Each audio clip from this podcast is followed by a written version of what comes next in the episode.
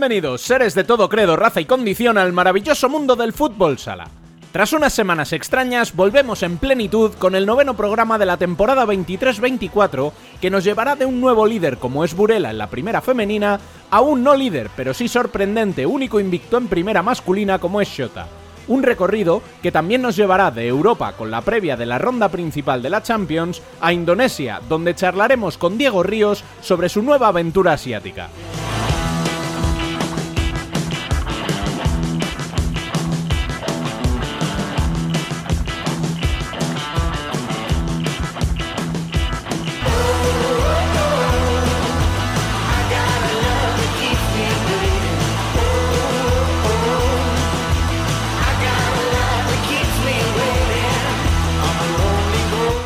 Comenzamos, no sin antes recordar que podéis estar al día de todo cuanto sucede en el mundo del fútbol sala siguiéndonos en nuestras redes sociales, leernos en nuestra web futsalcorner.es, charlar con nosotros en nuestro debate en Telegram y vernos en nuestro canal de YouTube.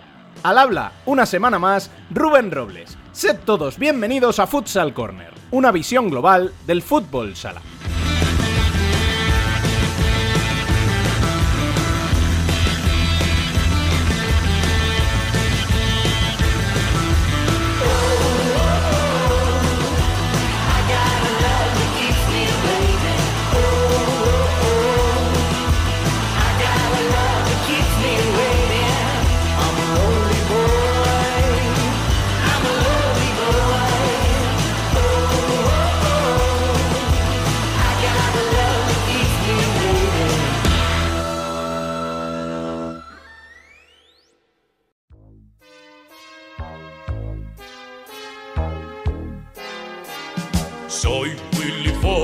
Fogg, apostador, que se juega con honor la vuelta al mundo.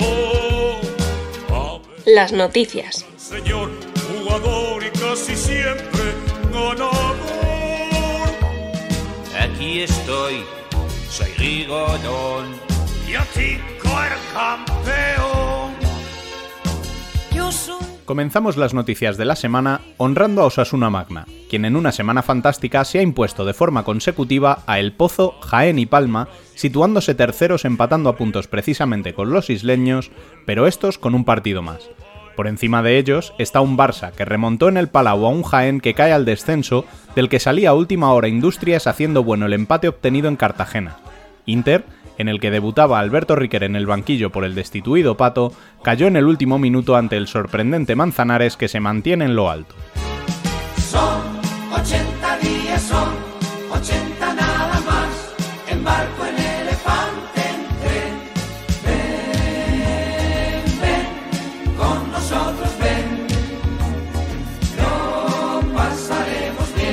Recordemos que estamos en semana de UEFA Futsal Champions League, donde los nuestros buscarán el pase a la ronda élite. Barça viajará a Serbia para enfrentarse a Luxol, Anderlecht y los locales del Lodnica Grad. Por su parte, Palma ejercerá de anfitrión ante Haladas, Differdange, que espero perdonen la afrenta que acabo de hacer pronunciando el nombre del equipo, y Kairat.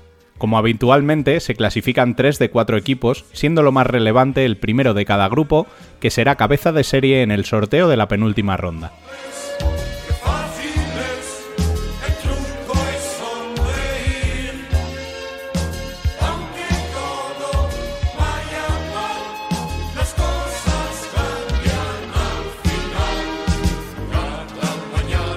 Quien sí se alza al liderato es Burela en la primera Iberdrola, haciendo buena tanto su victoria ante Futsi en el clásico por 1 a 2 y aprovechando además la derrota de Alcorcón que caía por primera vez esta temporada ante un pollo pescamar que quiere escalar posiciones.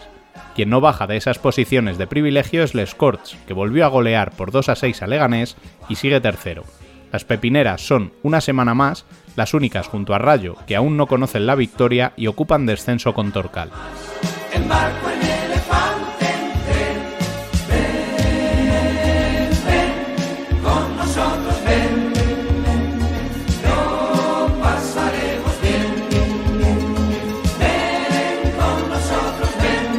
Y esta semana sí, tenemos que dar paso al café con Dani López, que se ha ido nada menos que a Surabaya, en la isla de Java. Vaya viajes se pega el tío.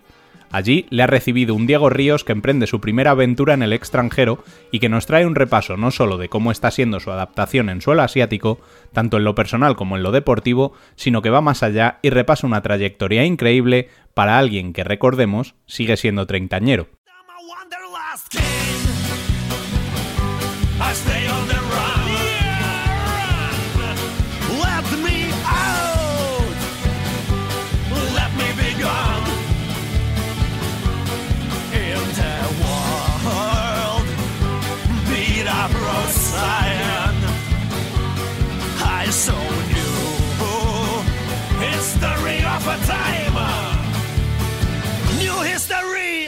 Bueno, estamos aquí, voy a ver si lo soy capaz de decir todo el tirón, con Diego Ríos Galloso, entrenador del Bintang Timur de la Pro Futsal League de Indonesia.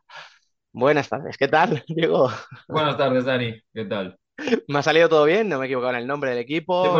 te, quedó, te quedó el Surabaya el final de la ciudad, Oye, cuidado, cuidado que hasta te sé ubicar Surabaya en un mapa, ¿eh? que me estaba ahí cotillando un poco a ver dónde estaba y lo he visto que está ahí en la isla de Java, eh, además con una temperatura súper agradable para un gallego, 36, 37 grados, de humedad no quiero ni pensar. Insoportable.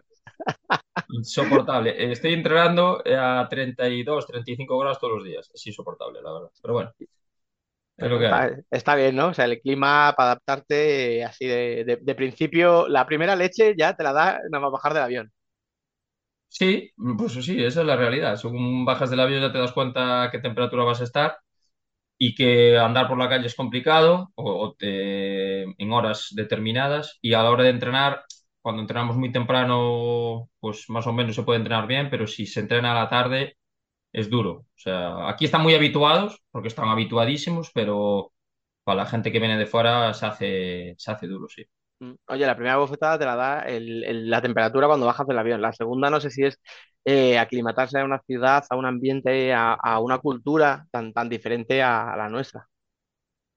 Mira, no me impactó tanto porque por suerte hace unos años, no sé, no me acuerdo si siete o ocho años, ya no me acuerdo. Estuve en, en, Taiwán, en Taipei, em, haciendo unas charlas eh, cuando fui con la Federación Gallega de Fútbol Sala y, y claro, ahí sí que me fue fue un choque cultural muchísimo mayor. Ahora, pues más o menos había vivido aquella experiencia, entonces no fue tanto, pero evidentemente sabía que esto era muy, muy diferente y hay que ir acostumbrándose, adaptándose. Y eh, quizás el, mayor choque fue la primera semana, con, mucha diferencia. Yo ahora ya llevo un mes aquí, pero la primera semana fue muy dura. Fue muy dura, especialmente en eh, cuando tienes horas libres en el apartamento, etcétera, entrenando al final los entrenadores nos gusta, tenemos la adrenalina de entrenar. Yo soy un afortunado porque hago lo que me gusta y, disfruto. Aquí estoy disfrutando mucho entrenando y como disfruté en Tudela, pero fuera de cancha y estando solo en, el apartamento se, hace duro y la primera semana especialmente. Eso sería la tercera bufetada de realidad, ¿no? El, de repente tener que, que, vivir tú contigo mismo, ¿no? En una ciudad, en un país distinto, ¿Qué estás haciendo ahí para matar los ratos libres y no echar de menos a la familia? Mira, me pude traer a un predador físico eh, que había estado conmigo de redactador dos años en Levante y, menos mal, porque al final nos hacemos mucha compañía, él me aguanta más a mí que yo a él, la verdad, porque yo soy más cabezón que él. Y vamos bastante al gimnasio, que lo tenemos aquí en, el propia, en la propia organización y pues vemos muchos partidos de la liga española, porque los fines de semana, como no tenemos competición, pues mm, podemos ver muchos partidos. Habitualmente yo veía partidos del equipo contra el que iba a jugar, pero no veía el resto de partidos o veía menos partidos. Ahora estoy viendo casi todos y pues es una manera de desconectar también y cenar por ahí algún día fuera y poco más. Es una ciudad que es muy industrial, tampoco es una ciudad donde haya muchísimas cosas que ver. Sí que está cerca otras islas muy interesantes, como puede ser Bali, que es bastante conocida, pero no hemos tenido tiempo. En este mes ha habido bastante trabajo y aún no hemos tenido tiempo a, escaparnos a, otra, otras ciudades o otros lugares. Mira, pues ya me has fastidiado la siguiente pregunta, porque te iba a preguntar si has hecho turismo, digo, y nos puedes dar un poco de envidia, pero como ya me has dicho que todavía no te ha dado tiempo, eh, no sé si el siguiente choque habrá sido al entrenar, ¿no? encontrarte con jugadores que no hablan tu idioma, con jugadores que estarán acostumbrados Bueno, a lo mejor los entrenamientos, ¿no? Viniendo de un equipo entrenado por Héctor Souto, no cambian mucho, pero bueno, para ti seguro que también el, el choque ahí te ha tenido que ser interesante, ¿no? Sí, eh, yo estaba preocupado por dos cosas. Bueno, por muchas cosas, evidentemente, por un reto así, pero eh, me llamaba mucho la atención de cogerlo porque a nivel deportivo, mi carrera deportiva quería vivir este momento. No sé lo que durará, evidentemente, pero sí que lo quería vivir. Hace un par de años lo tenía en la cabeza ya y es una fortuna poder vivirlo. En este club, además, un club espectacular, que luego hablaremos de él, pero eh, a mí me, me, preparé mucho a nivel mental, de que tenía, tuve meses por delante para, para poder saber que iba a estar aquí solo, de que iba a sufrir, especialmente al principio, de, de la idea de conocerme también a mí mismo ahora, porque estás muy alejado de todo. Aquí una semana es como si fuera un mes. Y luego el idioma, estuve machacando mucho inglés en, con clases eh, online para intentar llegar aquí lo mejor preparado posible. Eh, evidentemente no llegué como tenía que llegar, pero no está siendo especialmente incómodo porque el traductor, pues entre inglés, sabe un poco español, sabe un poco portugués, pues entre las tres cosas hacemos ahí una mezcla y, y nos vamos entendiendo y estoy pudiendo llegar al jugador de una manera mucho mejor de lo que pensaba y aparte porque tenía muchas palabras muy concretas, unas en indonesio, otras en inglés, y era estudiar un poco ese, ese abanico. Y lo último, que es lo que dices tú, al final, es un equipo entrenado por Héctor. Yo trabajé varios años con Héctor en Lugo. Eh, Héctor luego trabajó en Ferrol, después mía, en Parrulo. Somos entrenados de un perfil parecido y por comparar es más fácil a lo mejor adaptarme a la metodología de trabajo que hay aquí, porque es más parecido a lo que, a lo que yo viví o a lo que yo estudié, por decirlo de alguna manera, o la, la, manera que más me gusta a mí de trabajar, que a lo mejor lo que me encontré en Tudela, que era una manera diferente de trabajar con, con tantos años que habían estado con Pato. Entonces, sí que me está costando menos, a lo mejor que las primeras semanas en Tudela. ¿Cómo es el equipo? ¿Cómo son las estructuras, eh, los pabellones? ¿Cómo han sido estas primeras semanas de entrenamientos? El club es espectacular. Espectacular. O sea, ellos me preguntan si hay muchos equipos en España que tengan esta estructura que tienen ellos y yo les digo que no. Y se sorprenden. Eh, al final tienen su instalación, tienen tres pistas en la instalación, con sus oficinas, con un staff muy amplio. Yo tengo prácticamente ocho personas trabajando conmigo todos los días en la pista o fuera de ella. Eh, gente que evidentemente no es profesional porque tiene su trabajo, pero que está conmigo, y otra gente que sí que es profesional del todo. Eh, pues todo un club, un organigrama súper amplio, donde hay muchísimas áreas que se encargan de diferentes cosas en el club y, y nos tratan muy, muy, muy bien en el día a día. O sea, todos los medios que pueda tener un entrenador para sentirse feliz, los tengo. Soy consciente que esto iba a ser así porque al final haber estado aquí tanto Héctor como Suso, que también estuvo aquí la, temporada pasada, eh, al final son gente que es, aparte de entrenador, son amigos míos, sabía que, que, todo lo que me decían iba a ser sí o sí, y, mm, pero es muy sorprendente todo lo que me he encontrado, eh, muchísimas ganas de trabajar tanto jugadores como, como gente del staff, eh, una metodología de trabajo muy adaptada ya por parte de, como digo, de de Suso y eso es muy de agradecer, la gente sabe muy bien lo que tiene que hacer y era repartir un poco funciones de lo, de lo que quería y ha sido muy sencillo. En un club que apuesta muchísimo por el fútbol sala, por seguir creciendo, por seguir ganando, porque llevan dos temporadas seguidas ganando y el reto está ahí hay dos equipos solo que lo han conseguido de tres, de tres veces de manera consecutiva y ese es el objetivo por el cual, eh, por el cual estamos aquí. Lo está poniendo que está apeteciénociéndonos hasta ver la Liga de Indonesia, cosa que... es, ver, para que, es para que venga a visitarme. Para que venga alguien a visitarme. La experiencia tiene que ser la leche. A ver, es verdad que ahora al principio, lo que tú dices, no tiene que ser muy duro y tal, pero entiendo que cuando empiece ya un poquito más la competición, ¿no? No ahora este, esta primera fase, ¿no? De conocerse, ¿no? De conocer que va todo como un poquito más lento cuando ya empieces en ritmo de semana de entrenamientos, partido, entrenamientos, partido, ya tiene que ser otro rollo. Espero que sí, espero que sea así porque me va a venir bien. Eh, y aparte porque aquí se juegan dos partidos el fin de semana, o sea, se juegan diferentes sedes, eh, no se juega un partido en casa, un partido fuera, no juego un partido en Surabaya y al día y la semana siguiente juego en Yakarta, no, se juegan en diferentes ciudades del país, se juntan todos los equipos en un, hotel, como un, un, formato tipo Copa, digamos, en España, y se juega partido sábado y domingo. Entonces tú viajas el jueves con el equipo, eh, pues en bus o en avión, depende en la distancia que estés, y vuelves el domingo el lunes. Es como si jugaras una minicopa todas las semanas, o sea, Joder. será estresante en el sentido que tienes que analizar dos, dos equipos todas las semanas, corregir dos partidos, va a ser, va a ser divertido, entretenido. A mí yo no tengo problema por eso en ese aspecto de trabajar y, y seguro, seguro que me va a venir bien además para estar más entretenido, sí. ¿Ya habéis jugado el primer amistoso? ¿Qué sensaciones sacaste? Nada, muy bien, una experiencia nueva. Eh, me costó mucho más comunicarme con ellos en el partido, claro, en el entrenamiento yo paro el entrenamiento y la pizarra y idioma universal, pero en el partido me costó un poco más, sí, comunicarme y me va a venir muy bien estos amistosos que tengamos previo al inicio del campeonato, que empezará a mediados de noviembre, más o menos. Eh, tenemos varios amistosos y, y va, a estar, bien de cara a, a cómo darle información eh, a, ellos o filtrarlo lo mejor posible. Y nada, fue contra un equipo de aquí de local que nos vino muy bien porque jugábamos con muchos chavales sub-20 además. Y el resultado es lo de menos y muy contento, salí muy contento con todo lo que fuimos trabajando estas tres semanas. Eh, el partido el sábado se fue viendo y bien. Bueno, al final, como diría Suso de, de Canarias, al principio todas las escobas barren bien. Entonces, al principio siempre todo muy bonito, ¿sabes?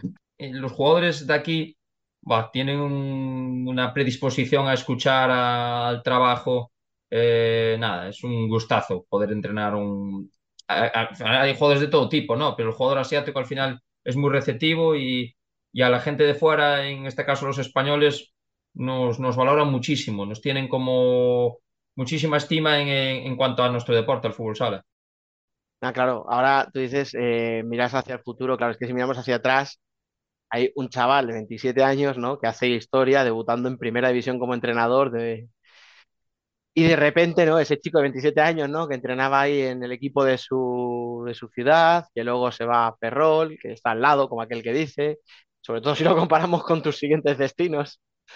12 años después está entrenando en un país de, de Asia eh, a un equipo que hasta hace poco a muchos nos sonaba, pues no voy a decir a chino porque parece un chiste malo, pero, pero casi. ¿Cómo, ¿Cómo calificas eso? O sea, ¿cómo, cómo se valoran esos 12 años, esa, esa aventura? Pues es emocionante, es emocionante todo lo que has dicho y es emocionante por el momento que también estoy viviendo yo ahora. Entonces, he hecho la vista atrás y, y digo, bueno, no me, lo, no me lo hubiera imaginado porque yo siempre pensé que, yo siempre entrené porque me gustaba, no porque, yo, no, yo nunca pensé que iba a poder vivir de, de, de, de, algo que me gustaba, de entrenar, ¿no? De sentirme entrenador desde pequeño, ¿no? Nunca me lo hubiera imaginado. Con el paso de los años, pues sí, entrené en ese equipo, tuve mucha suerte en Lugo porque estaba en el sitio indicado con el, en ese momento en el segundo equipo, con, con 25 años, esos dos años, y a los 27 pues hay esa crisis que, que hace que se apueste por la base. Yo era entrenador de base desde hace muchos años y me toca a mí porque estaba allí, si no, igual no hubiera entrenado en primera división, es la realidad. Y luego, pues esa etapa fue, fue dura, pero fue bonito, lo conseguimos. Poder conseguir la salvación con, con, tantos jugadores de nuestra base fue, fue bonito por todo lo que implicaba el club y por todos los entrenadores que estábamos allí. La etapa en Ferrol es que fue increíble también porque empezamos desde muy abajo con, con jugadores de, locales, ¿no? De Ferrol, de Coruña, de los alrededores, jugadores que no eran profesionales, que pedían días de vacaciones por irse a, a jugar fuera con su, con su equipo un compromiso espectacular, ese ascenso inesperado cuando quedamos séptimos en liga. Eh, luego, pues, evidentemente, de esos dos años en primera, que, que luego vino Adri y fue capaz de, de ayudarnos a, a, coger, a, coger, el impulso para poder salvarnos. Eh, también estuvo Saúl, Saúl, ese primer año que nos ayudó mucho ese, en el mercado de diciembre. Y luego, por pues, la etapa en Valencia, donde pude vivir una etapa totalmente diferente, estando en Copa, estando en playoff, vivir una final de liga quedarte a, a eso, a un penalti de, de, ganar una liga, que es prácticamente imposible. A, a lo mejor que me, que me pueda encontrar algo así. Eh, luego vivir mi etapa en Tudela, que fue preciosa para mí también, eh, pero especialmente como para recuperarme. Y 12 años después estar tan lejos de tu casa, tan lejos de tu familia, de... Yo soy una persona muy casera, muy, muy, muy de Lugo, muy gallego, de, de, de vivir mis cosas, de, yo valoro las cosas, todas esas cosas pequeñas de tomar algo con mis amigos, de estar con mi familia, de estar tranquilo, lo valoro muchísimo y ahora, pues imagínate, pues esta montaña rusa en la que estoy aquí emocional, de, de poder vivir y, y, estar tan a gusto en este club y por otro lado tener momentos de, de no saber qué hago aquí y tener momentos de, de, que saber que esto me va a venir bien también a nivel personal. Así que te agradezco el resumen, ha sido emocionante y, no sé lo que pasará en los 12, los 12 próximos años, no sé lo que pasarán, pero tengo que estar agradecido al fútbol sala porque me ha hecho crecer mucho a todos los niveles. Sí. Pues sí, es la hostia y sobre todo porque es que cuando hablamos de todo lo que has vivido, ¿no? Y de lo que estás viviendo, hostia, quien no te conozca, ¿no? Podría pensar, este tío ya 50 años mínimo, ¿no? Con toda, toda esa experiencia. Y tío, es que no llega ni a los 40. Es que eres un treintañero. Por poquito ya, pero, pero sigue siendo un treintañero, joder. Mejor, mejor, mejor. Lo que pasa es que empecé demasiado pronto y, acabaré antes que el resto, porque no sé, no sé yo lo, esto, que Un entrenador tiene una vida útil, luego caduca. yo recuerdo que Juanlu, eh, entrenador de Manzanares, que guardo muy buena amistad con él, me, siempre me decía, ¿cuántas veces en el año decimos, este año es el último año que entreno? No entreno más. Y a los 15 días estás ya otra vez diciendo, ¿cuándo empieza esto? ¿Cuándo necesitas al final que vuelva la competición o la pretemporada? Eh, Juan no se cree ni él que lo deja así como así, vamos, conociéndole un poco. Bueno, también tiene sus momentos malos, fíjate. Hace un año pasó, pasaron momentos malos, pasaron muchísimos partidos sin ganar y ahora está en un momento buenísimo. El otro día hizo una rueda de prensa después del partido de Peñíscola, creo que fue. brutal. Que, me siento totalmente identificado con lo que, con lo que decía. Y lo decía aparte muy bien, como es él, tan campechano. Muy bien, la verdad que mm, con entrenadores ese perfil o, el propio Imanol, que este año no está en la liga, que, que pude estar en su despedida, es emocionante poder eh, trabajar o estar al lado de, gente de ese nivel, de ese nivel como entrenadores y de ese nivel humano también, claro.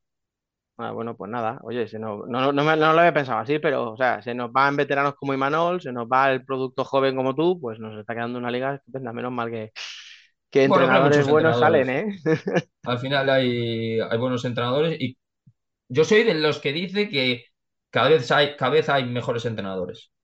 Soy de a otra gente, pues a lo mejor no, pero yo creo que los entrenadores cada vez están más formados. Hay entrenadores que están ahora mismo en segunda división que podrían estar perfectamente entrenando en, primera. Hay entrenadores jóvenes, con yo no soy tan joven, que hay gente que es más joven que yo, como Jorge de Zaragoza. Estaba pensando en él.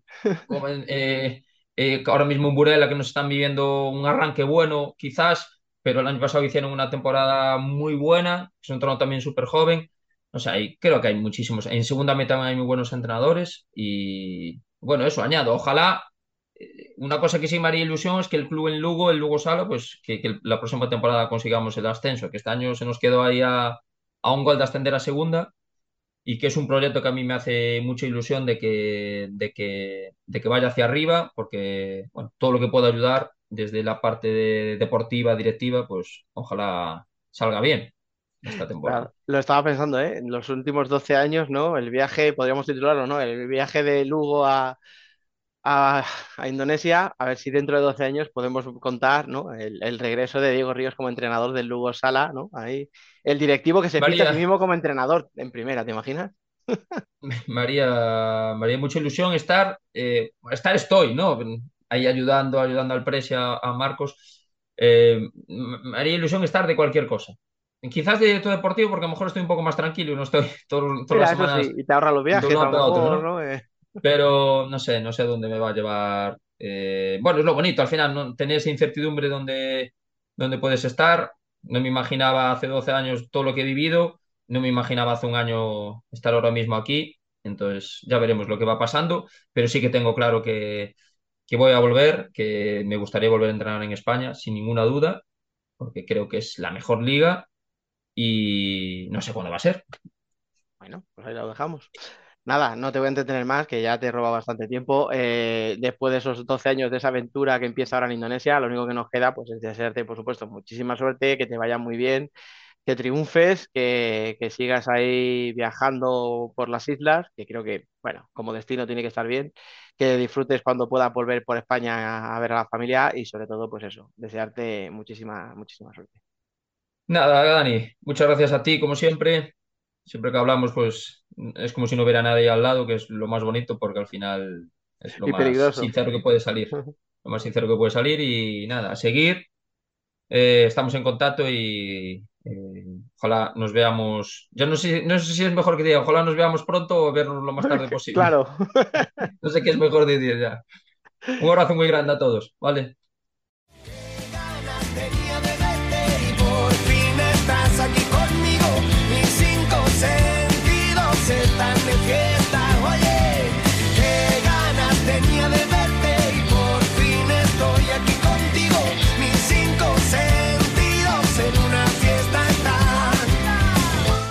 Debate.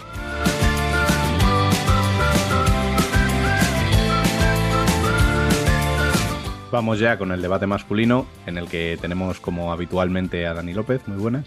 Eh, buenas, eh, ¿he notado cierto tonillo en él habitualmente? O... No, no demasiado. Esta No. semana me han regañado. Y ella sabe quién es.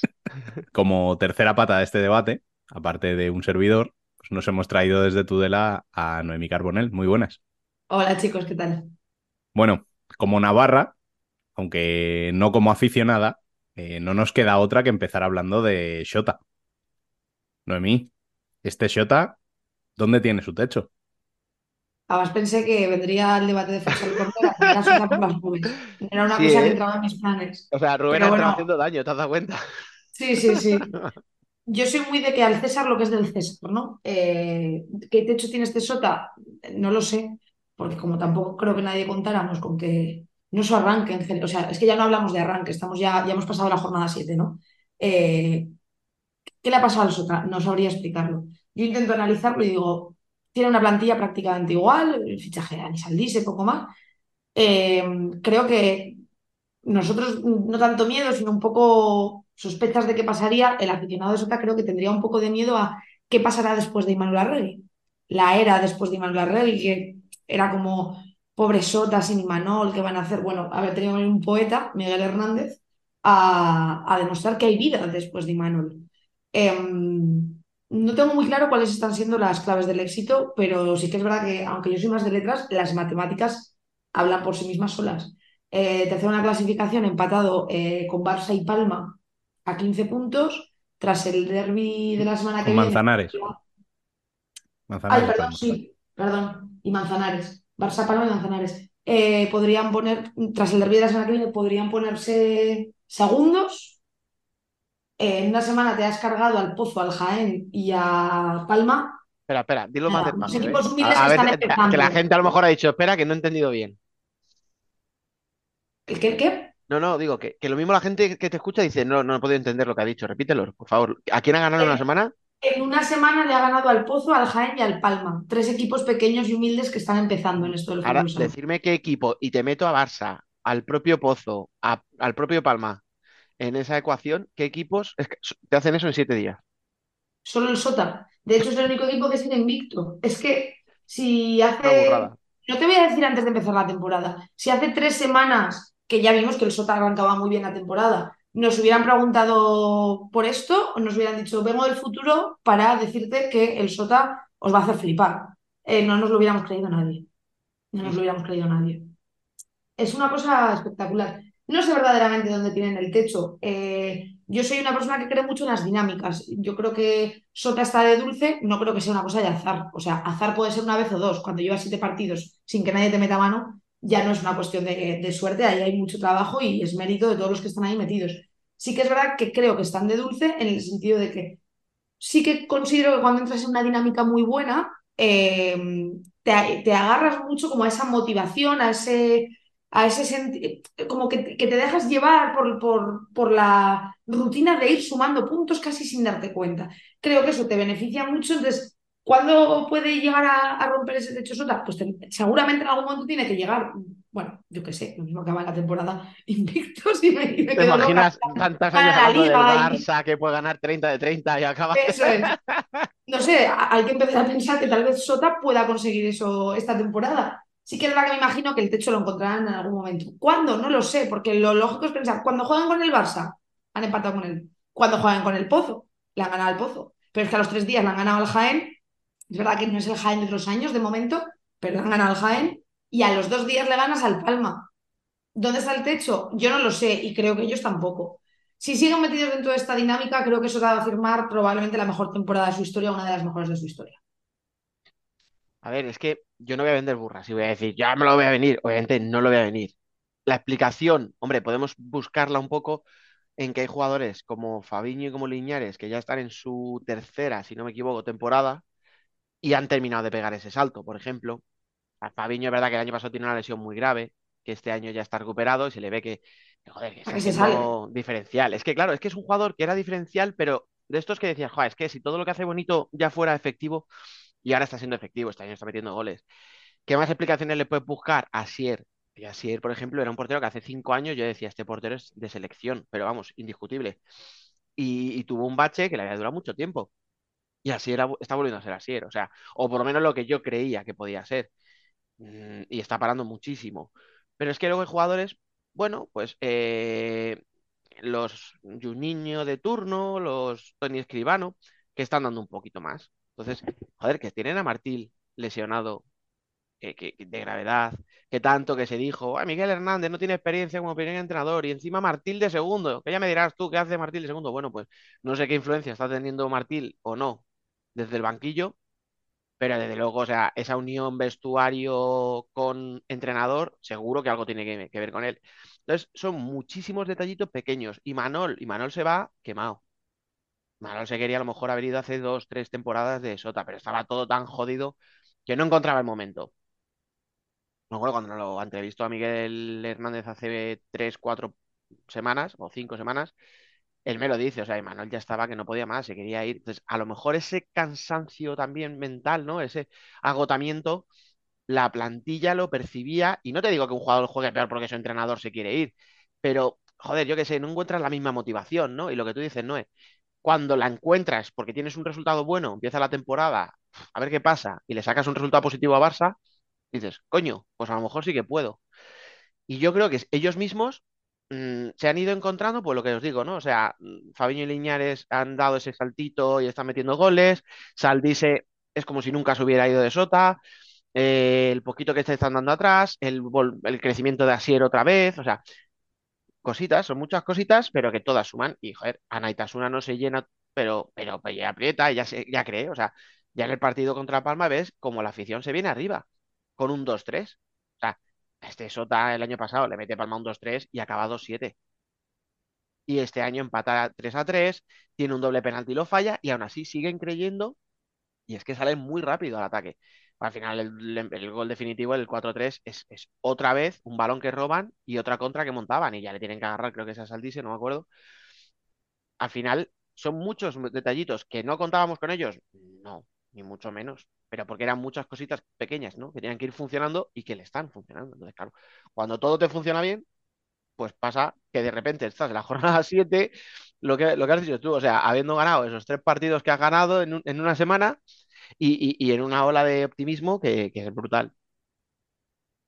Pero es lo que dices, que son como muchas pequeñas cosas con las que nadie contaba y que se han dado todas a la vez y se han sumado unas a otras. Aparte de lo que dices, de que sí, mucho se habló de que Miguel Hernández no tenía experiencia, de que, hacía Martil en el, en el banquillo a la vez que como jugador, que sea como sea, eh, funcionar ha funcionado. De momento eso es lo que estamos viendo. Y luego, sobre todo, lo que dices, yo eh, viendo el, resumen del partido contra Palma, eh, me doy cuenta de que, por ejemplo, esas contras que monta Sota me parecen ese tipo de jugadas que solo salen cuando crees en lo que estás haciendo, cuando de verdad crees que puedes. Eh, esa manera de cortar el balón, correr hacia la portería sin levantar la cabeza, en plan como, como el toro al capote, corriendo, corriendo, corriendo, em, se ven esos detalles de, gente que está creyendo. Luego creo que se suma, yo lo de Asier Llamas lo destaco muchísimo, creo que em, después de unos años estando en su prime, que era lo que dices, un portero del que todos decíamos que puede ir a la selección perfectamente, tuvo como un bajón las dos últimas temporadas que no se veía tan, no veíamos a Asier Llamas al que estábamos acostumbrados y creo que ahora vuelve a estar en ese punto, es como que ha vuelto a, recuperar esa, mm, esa capacidad igual de creer en sí mismo, ¿no? De que las cosas sí que salgan. Eh, sumado a que Dani Saldise, como dices, es que, es que es de la tierra, es que no se ha ido nunca. O sea, parece que, que fue ayer cuando jugó el último partido con ellos y es como si no hubiera pasado nada. No sé, son muchas cosas. Y un niño, yo en los, en los vídeos resúmenes que he visto, eh, cada vez, en cada vídeo he visto acciones suyas que dices, madre mía, ¿cómo está este chico? Que igual es por lo que dices, porque una tercera temporada consecutiva en Sota te hace ya estar como muy metido dentro.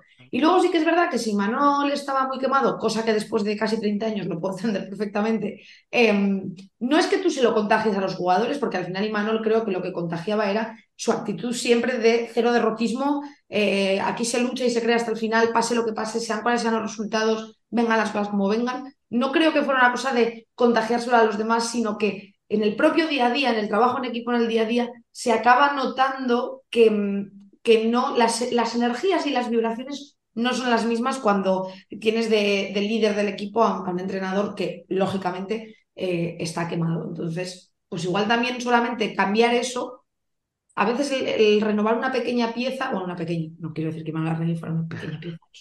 No, pero, es, una, es, una, de 15 piezas. Sí. Eso es. Pero que a veces cambiar una pieza, que puede, podemos pensar que el cambio es para peor, te puede traer un cambio de chip que te lleva a unas dinámicas muy buenas. Entonces, yo sin palabras ante Sota, igual que cuando tengo que darles palos siempre que puedo se los doy.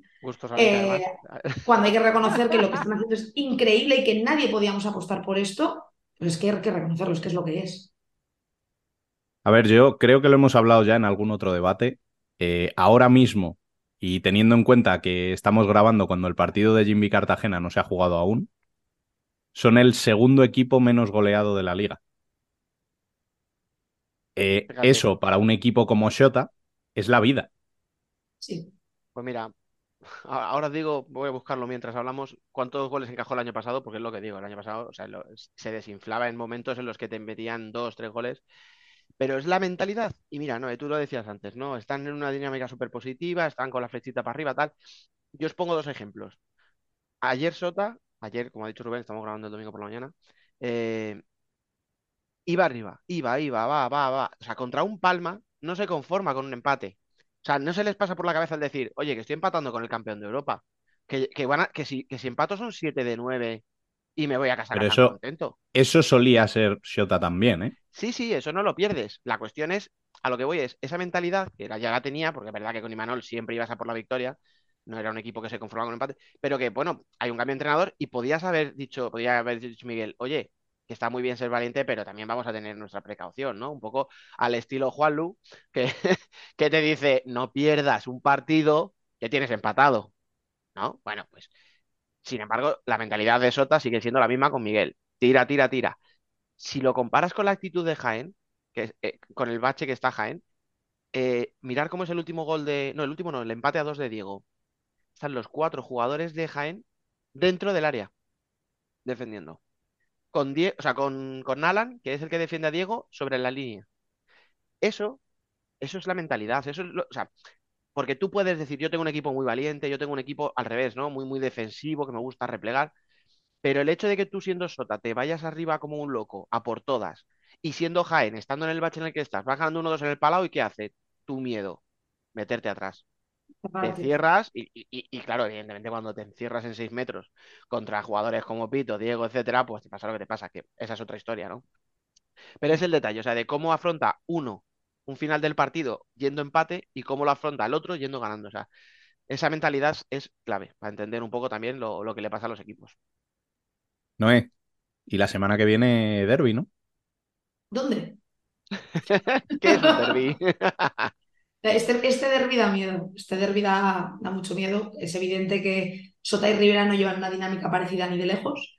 Em, ya hemos tenido un derby aquí en Tudela esta temporada, lo que pasa es que como son esos trofeos menores de los que no suele hablar nunca nadie, eh, justo antes de empezar la temporada se jugó el, el, el Rivera Sota, la final de la Copa Navarra, que además este año era en Tudela. Cada año se sortea en qué pueblo o ciudad de Navarra toca y tocó en Tudela. Eh, muy bien, pues porque de normal pues, tenías que irte hacia el norte a verlo, ¿no? A Estella, a Olite, a otros sitios. No fue un partido en el que Sota fuera, o sea, viendo ahora los números de uno y otro, no fue un partido en el que tú pudieras predecir que luego las dinámicas de la temporada fueran así estas. Al revés, yo salí de allí diciendo, bueno, un año más somos los dos equipos navarros, vamos a sufrir. Eh, no me pidáis que vaticine cosas porque no se me debe de dar bien. Em, Tranquila que a nosotros tampoco, ¿eh? A nosotros tampoco. Es, que porque pertenezco a este grupo, entonces todo se pega al final, yo creo.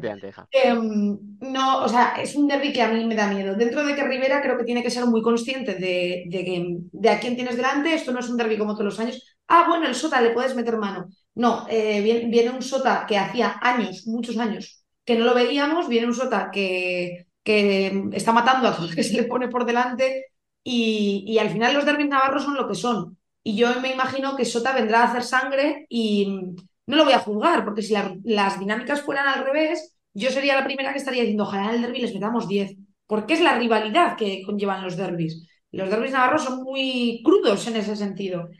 No sé qué es lo que pasará. eh, a mí me, me cuesta creer que Rivera eh, vaya a poder ganar a un Sota con solvencia. Que no digo que sea imposible que les gane, que no digo eso, que es que en un partido pueden pasar tantas cosas, pero que sí que es verdad que creo que a nivel eh, mental, a nivel de dinámicas, no estamos ni de lejos en el mismo punto. Nosotros, Rivera, yo me considero una más del equipo, Rivera no está en el mismo punto que Sota y, y puede ser un partido de los de pasarlo mal y agachar la cabeza. Ojalá me equivoque, obviamente, ojalá me equivoque, pero puede ser.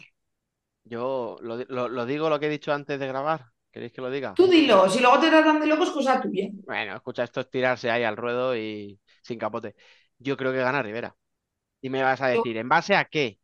A No, no, yo te digo que te lo firmo con mi sangre. Claro, no, no, pero yo, o sea, Yo te lo firmo. o un aficionado de Sota, ¿eh? O sea, me puedes decir uno de Rivera, qué bien, pero dime, dame un motivo, o te puede, me puede llegar uno de Sota y decirme, venga, coño, ¿y por qué? Y a ninguno de los dos os puedo dar una explicación. Pero he vivido tantas veces esa situación de un equipo que va a tope, que lo está haciendo muy bien, que va ganando todo, que parece invencible, contra otro que está en la, en la mierda, con todo el cariño, y, y dices, ah, le va a caer, uff, la que nos va a caer. Ya, pero es un derbi, Navarro. Y la es caldera aprieta, y esto es otro rollo, y los jugadores saben lo que se juegan, y, y de repente hay algo ahí que, que, que- que dices, bueno, pues habrá sido un fallo de Matrix, no lo sé. Pero algo pasa que dices, que luego gana Sota, pues será normal. Mm, Bueno, pues sí, viéndolo visto, pero yo no sé por qué tengo la sensación, ya os digo, en base a nada, de que puede ser el partido en el que Sota pierda la imbatibilidad. Bueno, También es cierto que, que jugándose el derbi en Tudela, eh, Rivera tiene más opciones, porque es, es evidente, no de ahora, siempre, que un- una de las mejores bazas que tiene Rivera Navarra es, su casa y su afición.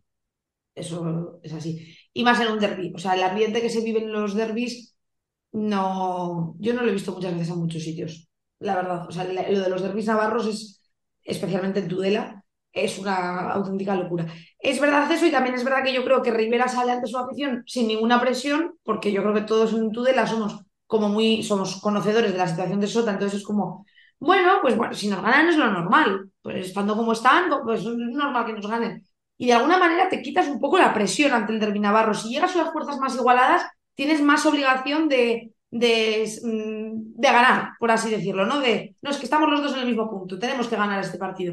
En cambio, si ellos vienen con una dinámica súper positiva y tú estás a medio arrancar, diría yo que está Rivera ahora mismo, presión no tienes ninguna, porque todos damos por sentado que lo lógico sería, por una cuestión matemática, que ganase Sota. Te quitas esa presión, la grada está apretando, que es que es verdad, que es que en un ¿Te estoy partido y más derbis, partidos así puede pasar de todo. Te estoy convenciendo poco a poco, ¿lo has visto? Y Sí, sin, y ar- y sin luego, luego si pierdo me llevaré un chasco por tu culpa. Eso es. Y lo que te digo, y sin argumentos encima. No, a ver, ¿qué argumentos tiene Rivera para creer? Bueno, pues mira, oye, eh, la portería le está funcionando. Deco ya aparece el titular, de- está, se está incorporando bien. Y lo que decíamos cuando estaba en Inter, eh, el Deco que ataca muy bien, pero el Deco que defiende, y claro, es el portero, quieras que no. Bueno, pues el Deco portero ya empieza a tener cositas. Luego sale Adrián contra Perín y le para dos dobles. O sea, tienes a la portería enchufada. A, lo- a- a- a nivel de jugadores, hombre, pues Tripodi está volviendo a ser el Tripodi que conocíamos también. Está retomando, ¿no? Esa forma, ese estado de, de gracia, vamos a decir. Mm, Anás, pues Claudino, Claudino también Claro, está cada vez más está entrando, Claudino, claro. Charraui ya metió su primer golito, yo creo, ¿no? Era el primero de la temporada, que quieras que Sí, no. además Charraui hasta ahora estaba, no está disponiendo muchos minutos, no desconozco el motivo. Y yo lo que lo he visto me, me gusta, típico pivot grande, fuerte, pero que sabe manejar el cuerpo. Y me gusta, a mí me hago desde aquí una petición a Juan Mamarrube, si me está oyendo, que me gustaría verlo más minutos, porque lo que lo estoy viendo, a mí la verdad que es un tío que me convence mucho. Eh, me gusta mucho además cuando en pista coincide con Anas y con Hamza. Por lo que sea, se entienden muy bien jugando. Por lo que sea, no sé. Como si Eh, llevaran años, ¿no? Quieres decir. Sí, pero- es como si, llevaran- como si ya hubieran jugado juntos antes. Una Pues mira, cosa esas, escucha, fuera coña, esas típicas sinergias que se dicen, eh. Joder, ala diestro, ala zurdo y un pivot. Y encima les viene, les se conocen de la selección. Sí, por eso, que, ¿eh? realmente me gustaría verlo más, más ratos por eso, porque sí que creo que, eh, que puede funcionar muy bien. Es cierto que, que Rivera va arrancando. O sea, yo creo que Rivera el problema principal que ha tenido es el tema del entrenador. Eh, diez años con Pato, llega Diego Ríos.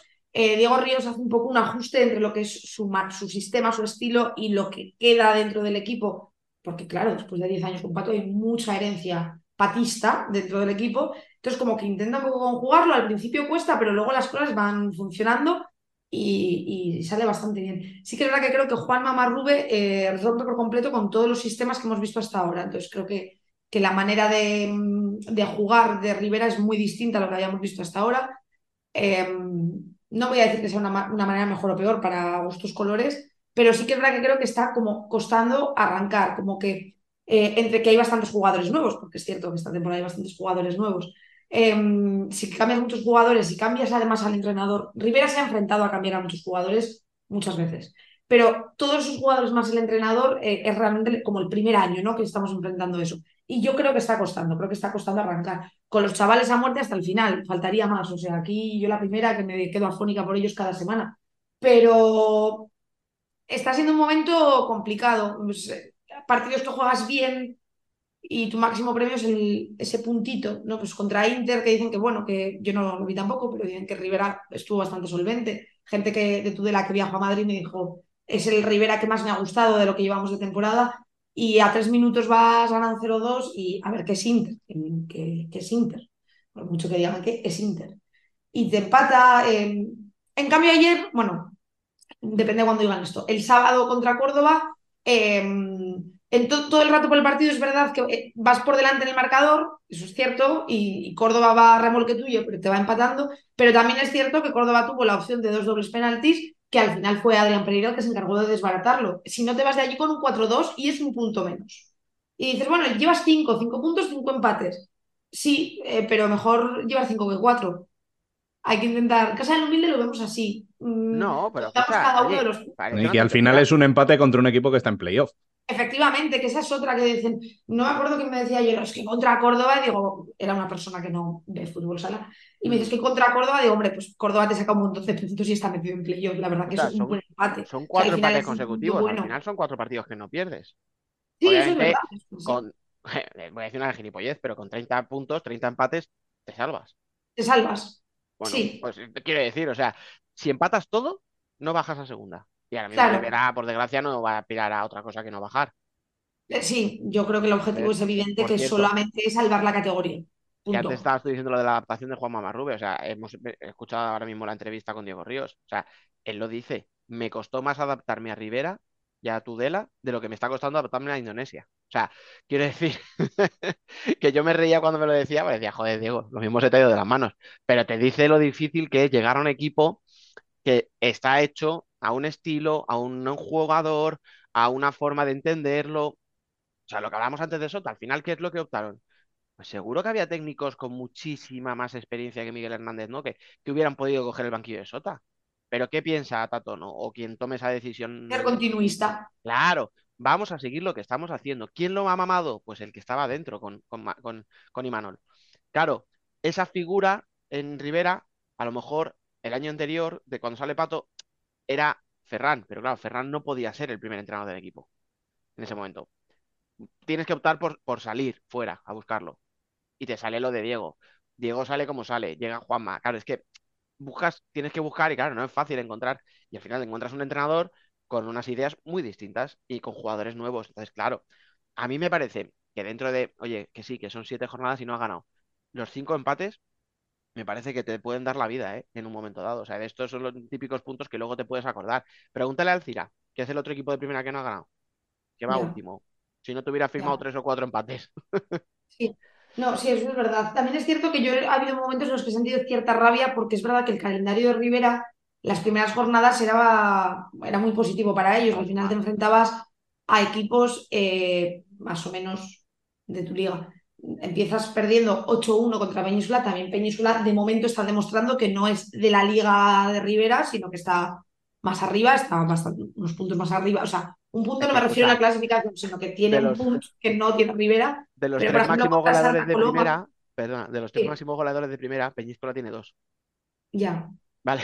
O sea, es que claro, es que Quintela lleva siete goles, que es uno menos que Catela, pero es que Pani es de estos mm, que lleva seis con unos cuantos, pero claro, o sea, te quiero decir que es que tienes dos jugadores, solo dos jugadores que llevan 13 goles.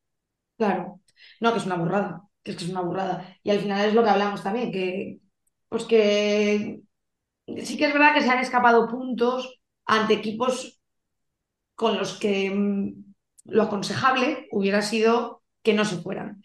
Bueno, el siguiente tema que yo quería tratar, y este va para ti, Dani, es analizar un poco el nuevo Inter.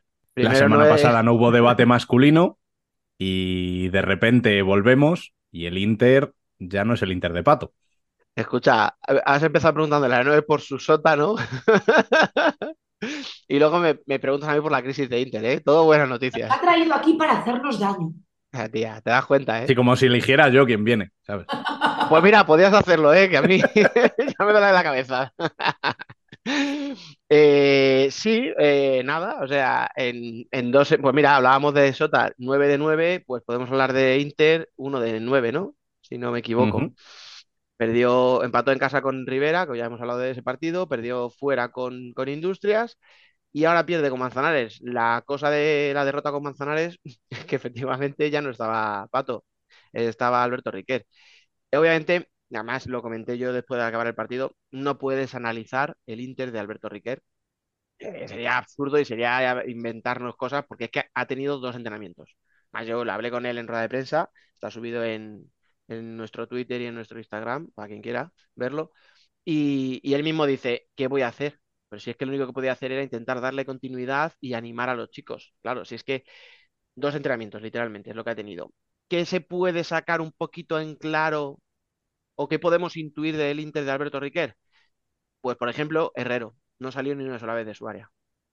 Literalmente salió una vez a despejar un balón, típico balón largo, no se incorporó ni una sola vez al ataque. Eso es un detalle que hay que tener en cuenta. ¿Por qué? Porque Pato sí quiere que pedía a Herrero que se incorporase. Parece que Riquer eso ya le ha dicho que se acabó. Lo cual, por cierto, para la salud de muchos interistas es una cosa de agradecer. Que, No quería decirlo yo, pero vale. bueno, no, a ver, si tú tienes un portero, pues lo que hablábamos como Deco, ¿no? Por ejemplo, como Dida, que ya sabes, ¿no? Ese tipo de portero, Chemi, ¿no? Que se incorpora al ataque y, y sabe, o, o Enrique, por cierto, el de Noya, que eso es, eso es lo, de- lo decía yo este fin de semana, eh, eso es lo que yo le pido a un portero, ¿no? Que suba al ataque. Que no dé un pase en corto dos metros y se vuelva para atrás corriendo. Pero bueno, eso es, otro tema. Eh, eso lo podemos sacar en claro. ¿Qué más se puede sacar en claro? Pues, hombre, Corpela, todos era un fichaje que decíamos, vamos a ver qué pasa, ¿no? Pero realmente si nos dicen, juégate un café, ¿por qué fichaje va a dar rendimiento? Pues, hombre, probablemente nadie se hubiera jugado el café por Corpela. Cero minutos. Caito, que era el tercer cierre del equipo, vamos a decirlo así, o el segundo, ¿no? Depende cómo lo ubiques con el finlandés. eh, no estaba. Entonces, ¿qué pasó? Pues que Raya se tuvo que jugar 30 minutos, a lo mejor, 32 minutos. O sea, se chupó un montón de minutos y los pocos minutos que no estaba, tuvo que jugar Raúl, Raúl Gómez de cierre, que es otro detalle. Me da la sensación de que a Riquer no le gustaba la, opción de Raúl. O sea, eso es un invento de pato también por las bajas, no por, por gusto. O sea, no, no fue una cosa de estas de vamos a inventar la rueda. Fue por una. Por, por carencia, vamos a decirlo así, claramente, ¿no? De, de jugadores atrás en, en buena forma. Pero me da la sensación de que Riquer lo ponía porque no le quedaba más remedio, no porque quisiera ponerle. O sea, porque cada, cada dos minutos que descansaba Raya, venga, vuelve a pista. Corpela, cero minutos. Sepe, cero minutos. Drahovski jugó una rotación en la primera parte y en la segunda no vuelve a salir hasta el portero jugador, o sea, hasta los últimos dos minutos. Em, y Lazarevich, que en la primera juega bastante, tiene una pérdida horrible, un balón muy, muy, muy claro que provoca un gol de, no me acuerdo si es el de Cortés, eh, no jugó tampoco, cero minutos en la segunda parte. Entonces, es para mí lo que más se puede destacar, que Herrero no subió al ataque y que hay jugadores que a lo mejor no han quedado señalados, ¿eh? porque le preguntábamos y él lo que dijo fue, mm, necesito ver cosas en mi equipo, necesito, ¿no? Como, pues como aprender, ¿no? De acelerada, o sea, tengo que hacer un cursillo acelerado, ¿no? Y, y quería centrarme en algo, o sea, quería centrarme, entonces, claro, él dice, vale, tengo 12 tíos, pero si me pongo a jugar con los 12 y los empiezo a mezclar, no me voy a enterar de, de quién hace qué, digamos, ¿no? Un poco entre comillas. Entonces, bueno, a lo mejor esta semana han sido Sepe, Corpela y luego en la segunda parte Lazarevich y Drahovski. Lo mismo el próximo fin de semana nos sorprende, yo qué sé, y el que no juega es Ruby o el que no juega es Humberto o, o- o Terry, yo qué sé, por decir tres, así a voleo, ¿no? Que se me ha venido a la cabeza. Y de repente Sepe es súper importante. Es que no lo sé. Pero bueno, pues lo que vi fue eso. A nivel de juego no puedes pedirle que haya un cambio.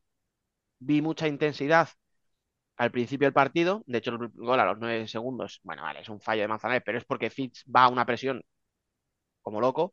Vi a un Inter que sí que presionaba mucho, pero también vi al mismo Inter de siempre. En cuanto le meten un gol, la cabeza mm, empieza a comerse, a dar vueltas, a joder, y, de repente Manzanares parecía, eh, pues eso, o sea, la España del 2000 en, en el Mundial, yo qué sé, por decir algo, ¿sabes? De repente Manzanares se va arriba, toca, combina, hacía unas jugadas increíbles y Inter no se enteraba. Y todo es a partir del empate a uno otra vez. O sea, volvemos a ver al Inter en- endeble, que, que, que- que de mentalidad no, no va. Si eso lo pueden cambiar los resultados, pues a lo mejor volvemos a la, mentalidad. A lo mejor si Riquer consigue una racha de dos, tres victorias consecutivas, a lo mejor el equipo cuando reciba un gol no se hunde. Pero de momento lo que hemos visto, bueno, pues es más de lo mismo. O sea, literalmente más de lo mismo. Yo creo que tampoco se podía ver algo diferente, como dices, con solo dos días de margen que ha tenido Ricker para coger al equipo y hacer su primer partido, obviamente. Entiendo que tenga que hacer probatinas para ver, para analizar más pormenorizadamente. Entiendo que hará cambios del sistema de pato por una sencilla razón. Yo creo que para poder llevar adelante el sistema de pato necesitas ser pato, básicamente. No creo que el sistema de pato se pueda sacar adelante, lo pueda sacar adelante alguien que no sea él. Eh, también interpreto, esto es interpretación mía, que en el momento que el club decide prescindir de los servicios de pato es porque no quiere que se siga utilizando, entre otras cosas, el sistema de juego de pato. Al final yo creo que lo que Inter ha concluido es que el sistema de pato no me funciona y por lo tanto pato se va y tengo que poner a alguien que me cambie lo que estoy teniendo porque lo que estoy teniendo no me gusta. Eh, yo creo que se, o sea, lo siento porque sé que amáis a vuestro equipo y a mí sabéis que le tengo mucho aprecio a Inter, pero personalmente creo que Inter eh, se ha equivocado en... Ya no voy a hablar tanto de las decisiones, sino en la manera un poco de, de plantear las cosas. Eh, ¿cómo decirlo? Sin que suene a que estoy metiéndome con todo el mundo. Eh, al final yo creo que no se ha hecho bien el reparto de culpas. Creo que hay que saber ser un poco analítico y autocrítico. Eh, creo que desde, mm, no sé si desde dentro del club, pero sí es la sensación que da, e incluso por parte de aficionados, eh, se- he visto como una crítica muy constante a Pato. A Pato. Todo estaba personalizado en Pato. Pato era el que tenía la culpa de todo lo que salía mal. Em, alguien puso a Pato ahí. O sea, Pato no dio un golpe de estado y dijo, hola, he decidido que ahora voy a dirigir este equipo porque me apetece a mí. Alguien lo puso ahí, alguien o alguienes lo pusieron ahí, eh, le dejaron fichar lo que él quiso fichar. Y es verdad que los fichajes que se han hecho en la época de Pato en Inter pueden chocar, la mayoría de ellos pueden chocar para un equipo como Inter. Dentro de que yo creo que este Inter no es el Inter de hace unos años, ni por presupuesto, ni por lo que pueden permitirse. Eh, yo he ¿Me leído muchos comentarios. Porfa, un inciso ahí en esto que acabas de decir, que si no luego se me va a olvidar. Es sí, que de esto de la plantilla, que es que además justo este fin, o sea, este de fin de semana allí en Torrejón lo estábamos hablando, yo creo que un equipo que está sin jugar Champions, que no tiene esa carga de partidos, yo personalmente, y no voy a dar nombres porque no me corresponde, pero yo me quitaba a tres jugadores en invierno y me traía a uno bueno. ¿Dónde? Pues a lo mejor atrás, que es donde estamos diciendo que tiene más problemas, ¿no? Que tiene esa raya y no tienes un segundo cierre. Pero es que lo que tú has dicho, Noel, los jugadores que han venido, y eso lo he hablado con mucha gente, no son nivel Inter. Bueno, es que a lo mejor Inter no tiene el presupuesto que tenía antes. Vale, de acuerdo, pero en vez de pagar 15 fichas, paga 12 o paga 11 fichas. Que sí, que luego tienes una racha de cuatro lesiones y estás jodido. Pero pu- puede ser. Pero yo, personalmente, y no tengo ni puñetera idea de esto, ni tengo el título de, ni de director deportivo, ni de entrenador, yo creo que, que, sobran jugadores, pero no por nada, sino porque deberías invertir mejor. Perdona, sigue. Sí, es lo, es lo que venía a decir básicamente. Yo sí que creo que Pato eh, configuró una plantilla en la que intentó aunar jugadores que sabe que si su sistema funciona muy bien con ellos, como pueden ser Ruby o Sepe, con, o Terry, con jugadores eh, que se les considera de nivel alto. No te voy a hablar top, no son un Pito, no son un Catela, no son un Sergio González, no son un Búfalo, pero son muy, de muy alto nivel.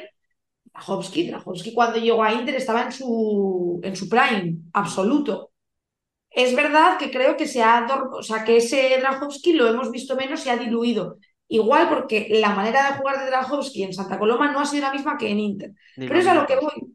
Cuando se fichó a Pato en Inter, sabían lo que estaban fichando. Cualquiera que haya visto fútbol sala sabe a qué juega Pato. Igual es que yo lo he visto 10 años seguidos en mi casa. Pero cualquiera sabe a qué juega Pato. Cuando empezó a hacer fichajes, la gente alucinaba. ¿Por qué está trayéndose a un Sepe a Inter? ¿Por qué se está trayendo a un Rubi a Inter? Porque quiere jugar a lo suyo. Y porque para jugar a lo suyo, igual le vienen mejor esos dos que jugadores con más nombre o con más nivel. Lo digo entre comillas porque a mí son los jugadores que me encantan. Aquí los he disfrutado tanto que a mí son los jugadores que me encantan. Entonces, Pero, monopolizar la también, ¿eh? pero no son diferenciales. O sea, no es el típico, no es un pito al que cuando el partido va empatado en el minuto 38 le digas, toma, resuelve. Pero es que el, el sistema de Pato nunca se ha basado en jugadores diferenciales. Ya, ya, ya. Esa es la cosa. El Inter se ha basado en jugadores diferenciales. Y es lo que dices, igual al Inter le viene bien como al Barça. eh, no hago muchísimos fichajes, pero hago uno brutal. Igual, igual le viene bien porque en realidad es un poco la esencia de que ha sido Inter durante los últimos no sé cuántos años. Pero es verdad que cuando se ficha a Pato, deber- cuando fichan a Pato deberían haber sabido que es que para Pato no hay jugadores diferenciales en su equipo. Es que mm, el sistema de Pato precisamente se basa en que no haya uno que destaque por encima de los demás, sino que todos jueguen en una consonancia perfecta. De ahí lo difícil de su sistema. Entonces yo creo que es un sistema que igual funciona mejor con jugadores de menos nombre donde ninguno busca destacar porque entienden que el sistema funciona como funciona, que en un equipo en el que algunos de los fichajes que se han hecho se caracterizan por intentar ser diferenciales, pero el sistema les impide marcar esa diferencia. El sistema al que juega Pato les impide marcar esa diferencia. ¿Es toda la culpa de Pato? Para empezar, la culpa es de quien lo puso allí sabiendo lo que estaba poniendo. Eso es lo primero de todo. Y lo segundo, eh, cuando decides hacer un cambio como es echar tras el sexto partido de temporada, echar al entrenador del equipo, eh, entiendo que han querido hacer un poco por lo que hablamos, ¿no? Ser un poco continuistas y han puesto pues a alguien de la casa. Pero es lo que hablamos. Una cosa es ser continuista cuando llevas 20 años trabajando con Imanol Arregui en el Sota, que has mamado todo, y otra cosa es ser continuista de pato cuando has estado en la segunda vez un año. No es fácil continuar con el juego de pato. Entiendo que se pone a Riquel porque no se quiere No, continuar precisamente, con no, eso te iba a sistema. decir, yo creo que precisamente es algo rupturista, ¿eh? O sea, lo que quieres es cambiar. Es que, ¿sabes qué pasa? No sé. Eh, bueno, mira, lo iba a decir yo, pero no lo voy a decir yo. Rubén, ¿lo quieres decir tú? Una frase que dijiste que estoy 100% de acuerdo. Es que es algo que, que dijo en privado y estoy muy de acuerdo, y no lo voy a repetir yo aquí. No, no, está, está puesto en público en, en Twitter. O sea, yo creo que ni Inter entendió a Pato, ni, Pati- ni Pato entendió a Inter. O sea, que esto es, es el, el problema más gordo que ha habido desde que Pato llegó al equipo. Ninguno de los dos ha hecho por entenderse. Entonces, A mí lo que me, lo que me cuesta entender es que, que Inter no entienda a Pato. Todos es que el, el fichaje de Pato mm, da la sensación de que llega de muy arriba. Y de hecho, si lees la carta de despedida de Pato, a quien agradece es a José María García y a su hijo, especialmente. Entonces ahí entiendes quién es el que toma la decisión de poner a Pato. Ya. Ya. Claro, pero es lo que tú dices. O sea, tú has dicho, no, eh, Inter no. O sea, Pato no quiere un jugador diferencial, quiere un bloque, no quiere tal. Pero Inter siempre ha tenido esas individualidades. Entonces, claro, ese tipo de jugador en Inter siempre ha funcionado. O sea, Y ahora de hablamos de los Ricardinho Gadella, antes hablaba, o sea, Opito an- después de ellos, antes pues la época de Schumacher, eh, Marquinhos, o sea, siempre has tenido ese jugador que, que era diferencial. Y Por de eso hecho, Dani, en el primer invierno te traes a Fitz, Eso es. Y que luego no hay una encaja cosa- en el sistema Pato. eh, No, eso es, ni, ni Fitz encaja en el Pero sistema Pato, pero es que que luego sea tú piensas. diferencial. Claro, pero tú luego piensas la configuración de la plantilla, y yo no sé si es una plantilla hecha por y para Pato, si es hecha una plantilla de club donde deciden otras personas, pero si tú lo miras, Fitch no tiene un recambio claro, no hay un pivot al uso que pueda sustituirle. Lo de Raya que os decía, no hay un cierre de garantías, o sea, no hay un segundo cierre en el equipo potente. Tienes un Corpela, tienes un Caito, tienes un Raúl que te hace el apaño. Pero, o sea, y sin embargo, luego tienes mucho a la diestro y mucho a la. O sea, Lazarevich, Sepe, Rubi, Drahovski, más o menos, con todos sus perfiles distintos, porque al final Drahovski es más finalizador, eh, Lazarevich es un jugador con más regate y más pase. Eh, Sepe y Rubi son jugadores más de control. Son muy distintos, pero todos vienen a ocupar la misma posición. yo, a mí me da la sensación, esto no lo sé, pero a mí me da la sensación de que en la plantilla de este Inter se tejió entre lo que Pato necesitaba y pedía, porque al final yo entiendo que un entrenador pida para su sistema, para mi sistema necesito esto, tráeme esto, y cosas que quería el club, porque es lo que dices. A mí el fichaje de Fitch no me encajaba para un equipo de Pato, porque el tipo de jugador que es no sirve para nada en un sistema de Pato, o no sirve para casi nada. Mm, Luego, por ejemplo, se han hecho fichajes que, aunque están cedidos en Rivera Navarra, Carlos Bartolomé y Nacho son jugadores de Inter. Que hay gente que no se acuerda de eso, pero es así. Entonces, eh, ese tipo de fichajes, como el de Sepe, por ejemplo, o el de Rubi, sí que me encajan dentro del sistema de Pato. Sí que creo que son el tipo de fichajes que Pato puede pedir. Quiero esto. Por favor, dame esto porque yo necesito esto. Eso sí que lo puedo entender. O sea, sí que creo que viene del propio Pato. Pero luego hay otros jugadores que yo personalmente creo que ha sido más como una decisión del club, de decir, quiero un jugador diferencial, no tengo mucho dinero, lo quiero a buen costo, voy a traer a Fitz. Fitz no te encaja en el sistema. Que igual ahora que no está Pato te viene muy bien. Que el otro día el Manzanares te mete dos goles, creo que son.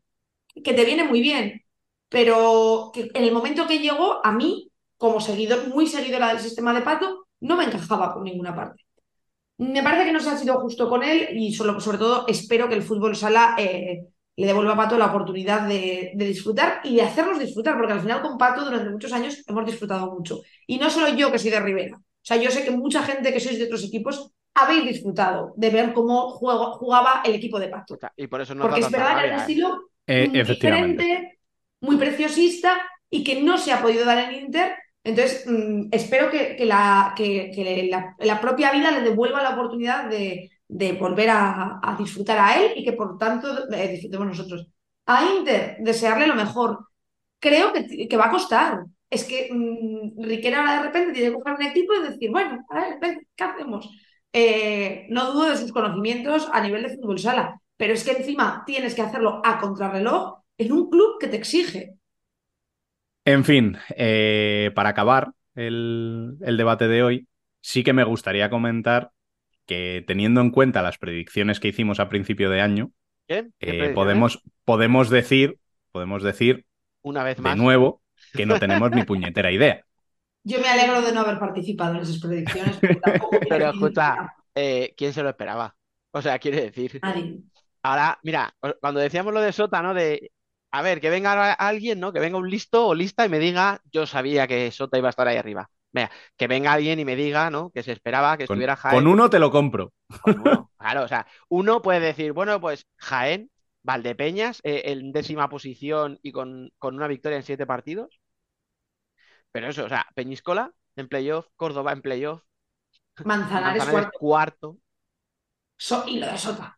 O sea, lo de Sota. Claro, eso es que ya hemos hablado tanto que ya no sabía ni qué decir, pero es que es la clasificación, o sea, yo qué queréis que os diga, y no, o sea, os prometo y os doy mi palabra de que esto no va por una persona que nadie se dé por aludido, pero a mí que no me vuelvan a vender, que esta liga es una mierda, que esta liga no le interesa, que es que los equipos no tienen nivel. Mira, pues si es porque los que equipos tienen muy poco nivel, todos, y por eso está tan igualado y tan loco, coño, me alegro de que nadie tenga nivel.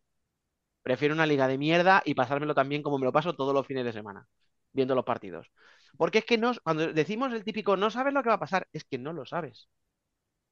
Es que volvés, mira, igual que decías tú, Rubén, ¿no? Puedes adivinar uno, que uno se iba a dar la hostia o que uno iba a estar arriba sin esperárselo. Pues con los partidos es igual. Tú en una jornada puedes decir, hostia, a que Manzanares da la sorpresa y gana en, en Torrejón.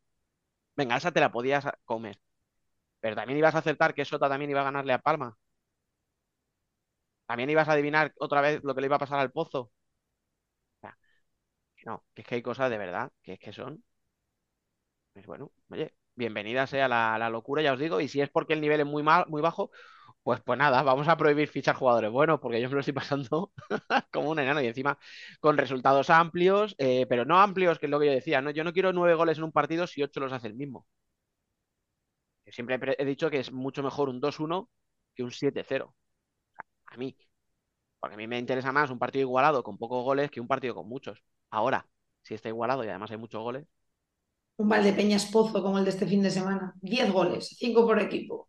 Tensión hasta el final. A ver qué pasa. Yo Si, no eres de uno de los dos equipos, Yo me fantástico. lo pasé en grande. Yo me lo Lo, en lo grande. bueno es que tú sufres con un partido, pero los otros siete se disfrutan. Claro, Eso sí. claro. No, es verdad, la liga está loca, ¿eh? La liga está loca. Es una pasada. A mí, yo estoy de acuerdo con Dani, a mí me encanta que no podamos ver venir por dónde van a ir las cosas. A mí, antes de empezar la temporada, me dices que Jaén va a estar por, prácticamente a la par que Rivera. Bueno, perdón, por debajo de Rivera, con un punto menos. Eh, o que Valdepeñas va a estar también ahí. No me lo hubiera esperado. No me lo hubiera esperado, por ejemplo. Ni que Sota iba a estar tercero, tampoco. Tampoco. Entonces es verdad que es, es bastante sorprendente, ¿no? Dentro de que entiendo que dentro, que a la parte que le toca, que es a los aficionados o a los propios jugadores de los equipos que están en ese puesto abajo que no se esperaba, entiendo que está, que está teniendo que ser difícil, ¿no? Ya vimos la semana pasada lo de David Ramos con Valdepeñas, ese punto ya al límite de decir yo no me bajo de este barco, si alguien se quiere bajar que se baje, pero yo no me bajo de este barco, o las declaraciones esta semana de jugadores de Jaén diciendo el que no confíe, que no venga, yo como de esto, de verdad os pensáis que yo quiero que vaya mal cuando yo como de esto, que creo que tienen toda la razón. A veces a los aficionados nos, se nos olvida que detrás de cada jugador hay una persona con, un- con una vida y con una historia y a los que probablemente no les da igual los resultados de su equipo, precisamente, porque comen de esto. Entonces entiendo que para algunos Pero, equipos tiene que estar Perdona, siendo ahí complicados. comento ahí, es que en Jaén están las cosas turbias, ¿eh? Muy turbias en general. No sé si habéis leído el artículo de Jaén hoy, creo que se llama, no, y pues hay un artículo, me- que me perdonen si estoy diciendo mal el nombre, mal el nombre del, del medio, ¿vale? Y, y el comunicado de la Peña del Olivo Mecánico. yo he leído el comunicado de la Peña de Olivo Bueno, pues Mecánico, me, toda, me chocó ha, muchísimo. ha dimitido toda la junta y hay rumores de que Nicolás casi sale a hostias, hablando mal y pronto, ¿eh? Con, con varios miembros, o con al menos un miembro de la Peña. Entonces, las cosas vienen turbias. O sea, el año pasado, que podíamos comparar el inicio de temporada de Jaén del año pasado con el de este, ¿no? Bueno, ah, mira, cómo empezó la temporada para Jaén y acaba con la, con la Copa de España y que se queda sin Champions porque Palma gana la Liga, o sea, gana la Champions y no llega a la final. Pero es que ya este año ha dimitido la junta directiva de la Peña de- y ya tienen que salir jugadores como Taborda, que, que, joder, será su segunda temporada, pero al final es un tío que enganchó muy bien con la grada y que representa mucho, o sea, lleva muy poco tiempo, pero representa mucho los valores de Jaén, representa mucho esa afición, ¿no? Y, uff, es complicado, ¿eh? Lo que pasa que, bueno, pues está en esa situación mm, de mm, resultados negativos que puede salir, como salió el año pasado, y de aquí a cuatro meses nadie se acordará. Pues Las dinámicas, lo que hablamos, las dinámicas. Lo que pasa que es eso. Y lo que decíais de los resultados, el 5-5-9 que decías tú, 10 y 5 para cada uno. Es el tercer 5-5 de este año, ¿eh? Es que cuando lo vi dije, esto, esto ya ha pasado. Ya llevamos tres partidos de 5-5. Tenemos partidos de 5-6, de 7-5, de sie- otros Una locura. 7-6. O sea, Es claro, una es que estamos hablando de partidos con 10 o más goles donde la victoria es por una, por un gol. ¿Cómo era esto que decíamos hace tres años? Es que en el fútbol sala actual se meten pocos goles. ¿Os acordáis? Que había mucha polémica. ¿Es porque los porteros son muy buenos y están mucho mejor preparados que antaño? Pues de repente ¿Es los porteros tienen que ser malísimos. los- el sistema de juego es mucho más defensivo y entonces nos centramos más en defender que en meter goles? Eh, con los resultados que se están dando este año, a ver quién tiene narices a decir, no, es que en el fútbol sala se meten pocos goles. Ah, pero es que escucha, Pues- y, tre- y tres 4 hay varios, y un 4-6 que estoy viendo por aquí. Ya que no está Alba. 5-8 Ya que no está Alba aquí, todavía. voy a romper eh, ese, esa lanza por los porteros. ¿Os dais cuenta de que ahora mismo ya no hablamos de tantos porteros diferenciales? Eso es verdad. O sea, es que igual el nivel de porteros sí era muy bueno. Sí. Yo lo he dicho, hace cinco años a mí me preguntaba porteros de la selección y me lo pensaba mucho porque me salían ocho porteros con nivel selección. Eso es verdad. Ahora mismo, mm, o sea, hace cinco años también es verdad que por edad, ¿no? O hace siete años, vamos a decir siete, claro, hace siete años Sedano no se había retirado, Juanjo tenía 30 años, ¿vale? Que ya eran dos tíos indiscutibles, pero te salían esos dos, pero luego te salían los Didac, te salían los Herrero, te salía Sier, te salía un Fede, te salía un Fabio, te salían, o sea, muchos. Y ahora mismo, ¿quiénes son porteros de selección? Y dices, pues Herrero y Didac. porque son los que van. Realmente tampoco te sale uno que digas, "Jo, este está Pero, los demás siguen estando ahí. O sea, era una generación tan buena que se ha comido a la siguiente. Y eso es verdad. Eso es verdad. Ojo, ¿eh? Es que lo que, lo que estoy diciendo es que esos porteros igual eran tan buenos que los que venían por debajo no han tenido la opción de poder jugar. Sí, sí, hay- hay- sí es, la ¿eh? portería es una posición muy, muy, muy puta. Hablando mal y pronto. Para mí, yo creo que yo siempre he pensado que tiene que ser la peor. O sea, es donde el fallo se ve más rápido. O sea, Y el la- acierto casi que no cuenta. no, es, Es que lo que tienes que hacer. Es lo, es lo es tuyo. tu trabajo, ¿sabes? Sí, sí. A mí yo siempre lo he dicho que la posición de portero es una posición súper injusta. Porque yo que sé, un pívot te tira a puerta 10 veces y te mete un gol, es una estadística Y ese me ha triunfado. Pero ha triunfado porque ha metido gol. Y en cambio el portero te para 20 y hay una que dices, bueno, podría haber llegado y no llega.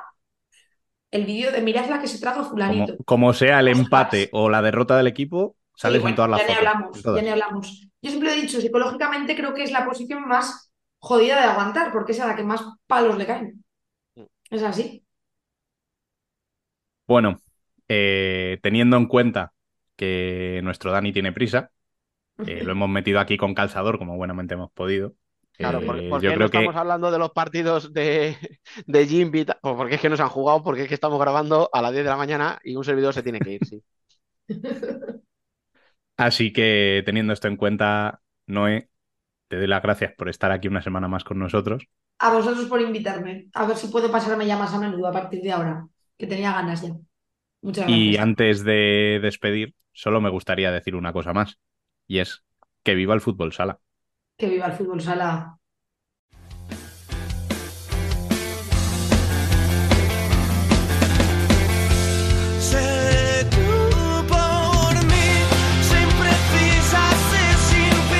Nosotras también somos futsal.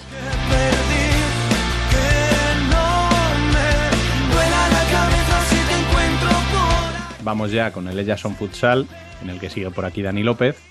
Y por fin tenemos al equipo al completo. Franca, que muy buenas. Muy buenas. Alba Herrero, muy buenas. Muy buenas. The minor fall, the major lift, the baffled king composing hallelujah. Hallelujah.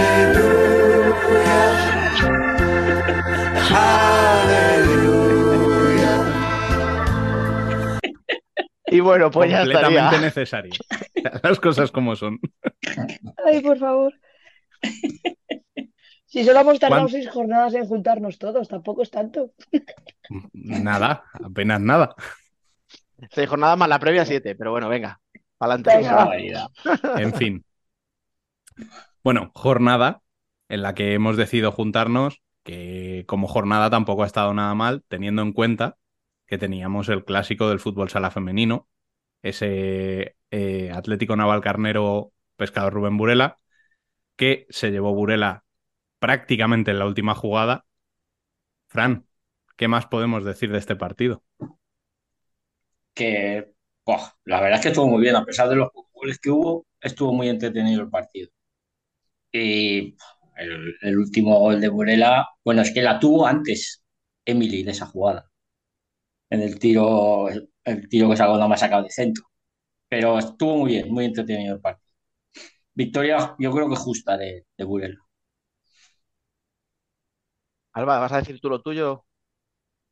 No, venga, dale, Dani.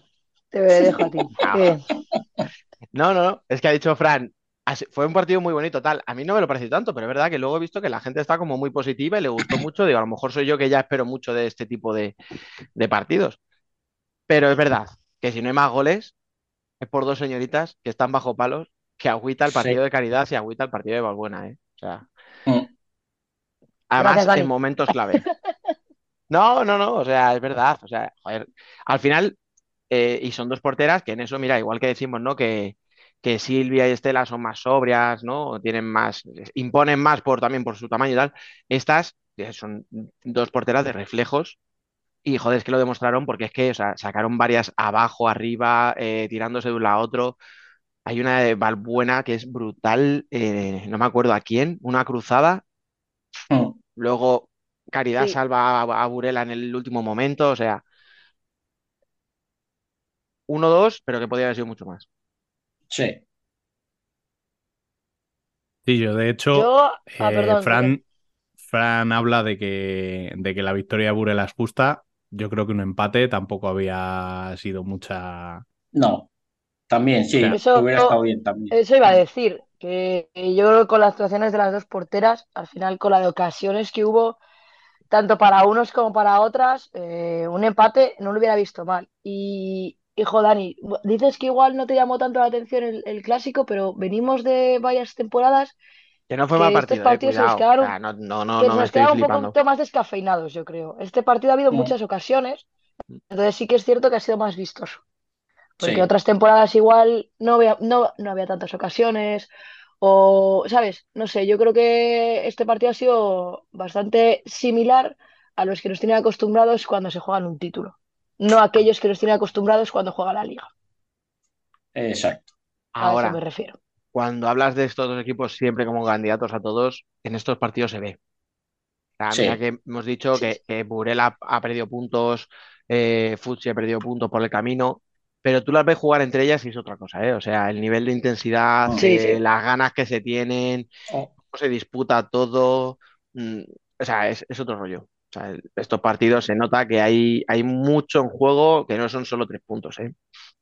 Lo que pasa es que esa, esa cosa, otros años con Futsi a lo mejor, cuando iban a enfrentarse con 6, 7 puntos de ventaja, como que, bueno, se, se había perdido un poco a lo mejor esa intensidad, decíamos, joder, pero es un clásico, pero decíamos, yo me acuerdo que ha habido programas donde de- realizábamos una jornada con un clásico y era del partido que menos hablábamos. sí. Y Sí, decíamos, sí, sí. "Pues es que tampoco hay mucho que decir. Y esta vez, bueno, sí, sí ha habido mucho más que comentar.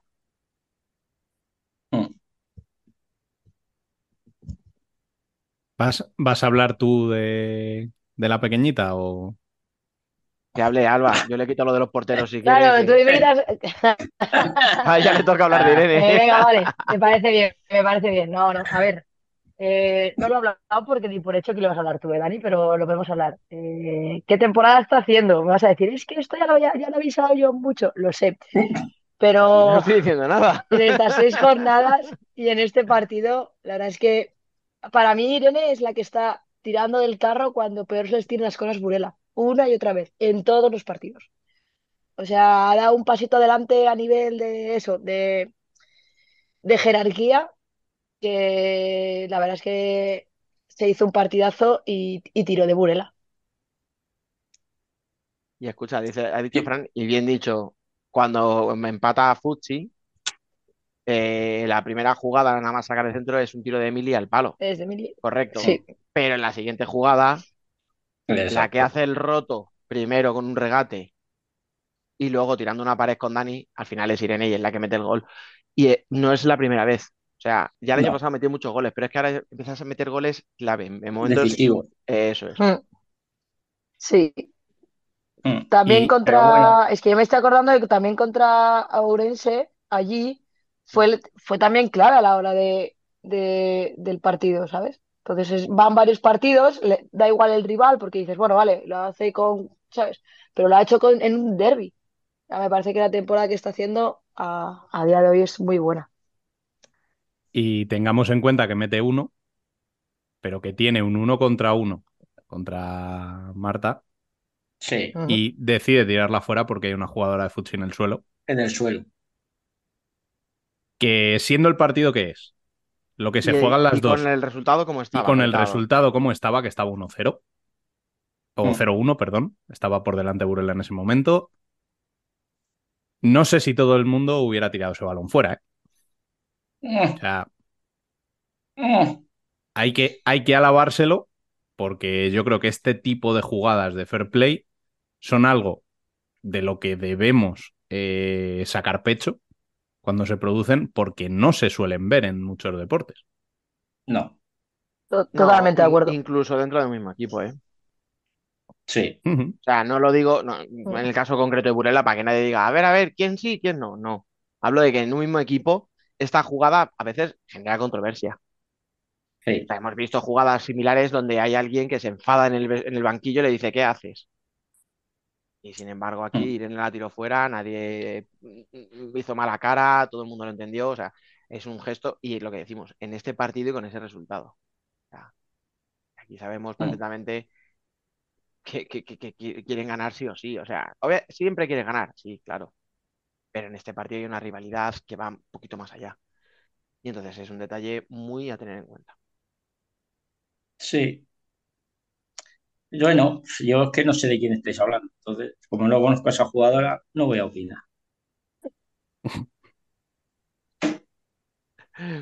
Eh, Fran, aquí no se puede sacar el cartel de sarcasmo, tío. De verdad. Ya, o sea, ya.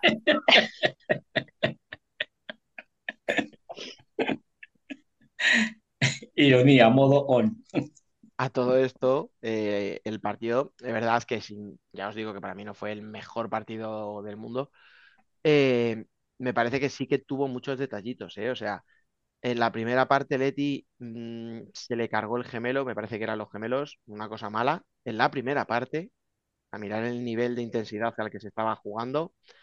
Eh, segundo partido eh, dirigiéndolo en el banquillo Alberto Arranz, el que en teoría el año pasado fue el segundo Andrés Sanz y este año era el segundo de Daniel Labián, pero el segundo partido que dirige. Y el narrador de Bubucela, yo no sé si de forma consciente o no, hablaba de el primer entrenador, el entrenador de Futsi, su primera temporada como primer entrenador, o sea, ¿vale? O sea, mm, no sé qué ha pasado ahí, pero, pero bueno, sí, algo raro ha pasado ahí. Mm. ah, que hay, hay cositas. Luchi, por ejemplo, que siempre decimos, ¿no? Que parece que es muy difícil subir aquí en estos equipos y tal. Luchi yo creo que ya es jugadora de la primera plantilla de pleno, o sea, todavía no tiene muchos minutos, pero bueno, porque lo que tiene delante son muy bestias y más cuando lleguen las, las lesionadas.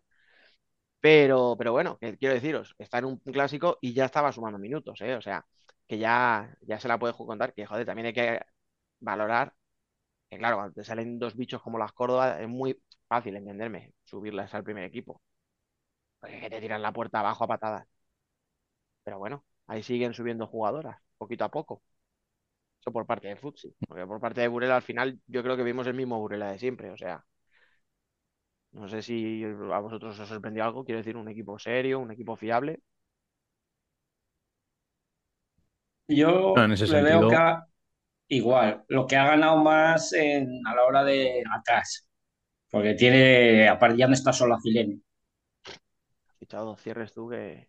Claro, ha fichado dos cierres que son dos polacos. y que encima se complementan bien. Sí, porque juegan, juegan, juegan juntas bastantes minutos. Y eso es la única diferencia que le veo a Burela, que atrás ahora Filene no se tiene que chupar un montón de minutos y acabar muerta. Por cierto, podemos decir lo buena que es Ilene una vez más. Bueno, O es sea, la falta del 1-0-1, o sea, qué Sí, toquecito, con qué facilidad, dice, encuentra un hueco ahí, de verdad. O sea, esa jugadora me, me- me- me flipa, ¿eh? Sí, me encanta. Físicamente no es un portento, pero, pero la tía tiene una inteligencia y un toque de balón que es brutal. a ver, Tiene ya una, no tiene tiene los una an- visión de juego Claro, que es pocas jugadoras lo que, veo, ¿eh? lo que ha perdido con la edad de rapidez lo ha ganado en agilidad mental, que ya lo era de joven, pues ahora más todavía.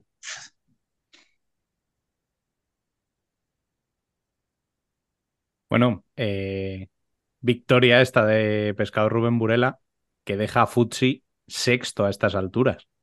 ¿Cuántos años hacía que no se veía Futsi tan abajo en, en la tabla de liga? Bueno, Eh, ¿Pero tú le has visto alguna vez tan abajo en la tabla de liga? Porque es que a mí no me suena. Crisis, crisis. No, a ver, está a 12 puntos empatado con Melilla y Móstoles. Sí que es cierto que es muy raro verlo a estas alturas de liga, pero bueno, que está a un punto de playoff, ¿eh? Tampoco, no sea, Dani, no me seas, ¿eh? Pero escucha, o sea, que si yo tengo que jugarme un café ahora mismo, primera y segunda, tengo claro que meto a Burela y a Futsi. O sea, te quiero decir. Me juego hasta una cena, fíjate lo que te digo. Sí, que sí. Lo que pasa que, ver, bueno, pues has pillado un Alcorcón que ha empezado como un tiro, había empezado como un tiro hasta este fin de, y te has encontrado con un Burela que al final sabes que siempre te puede ganar, igual que le puede ganar él. O sea,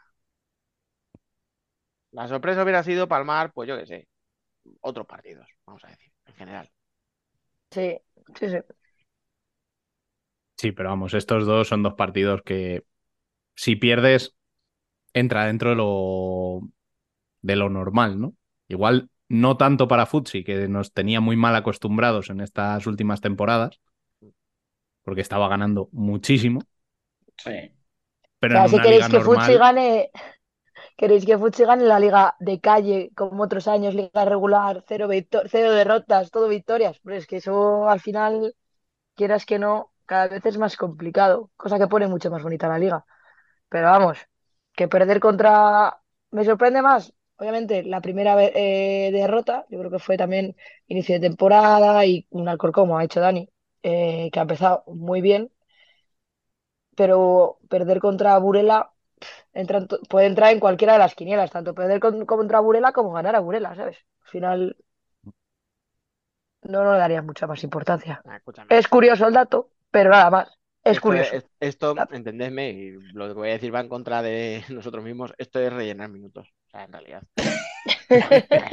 Porque es que, que- que hablar de que Fusi ha perdido dos partidos y está fuera de playoff es que es totalmente anecdótico, o sea, que- Pero, Da- Dani, de verdad no hace falta rellenar minutos si no callamos. ya, ya, yo ya de hecho me voy a callar, que ya he, eh, Venga, va.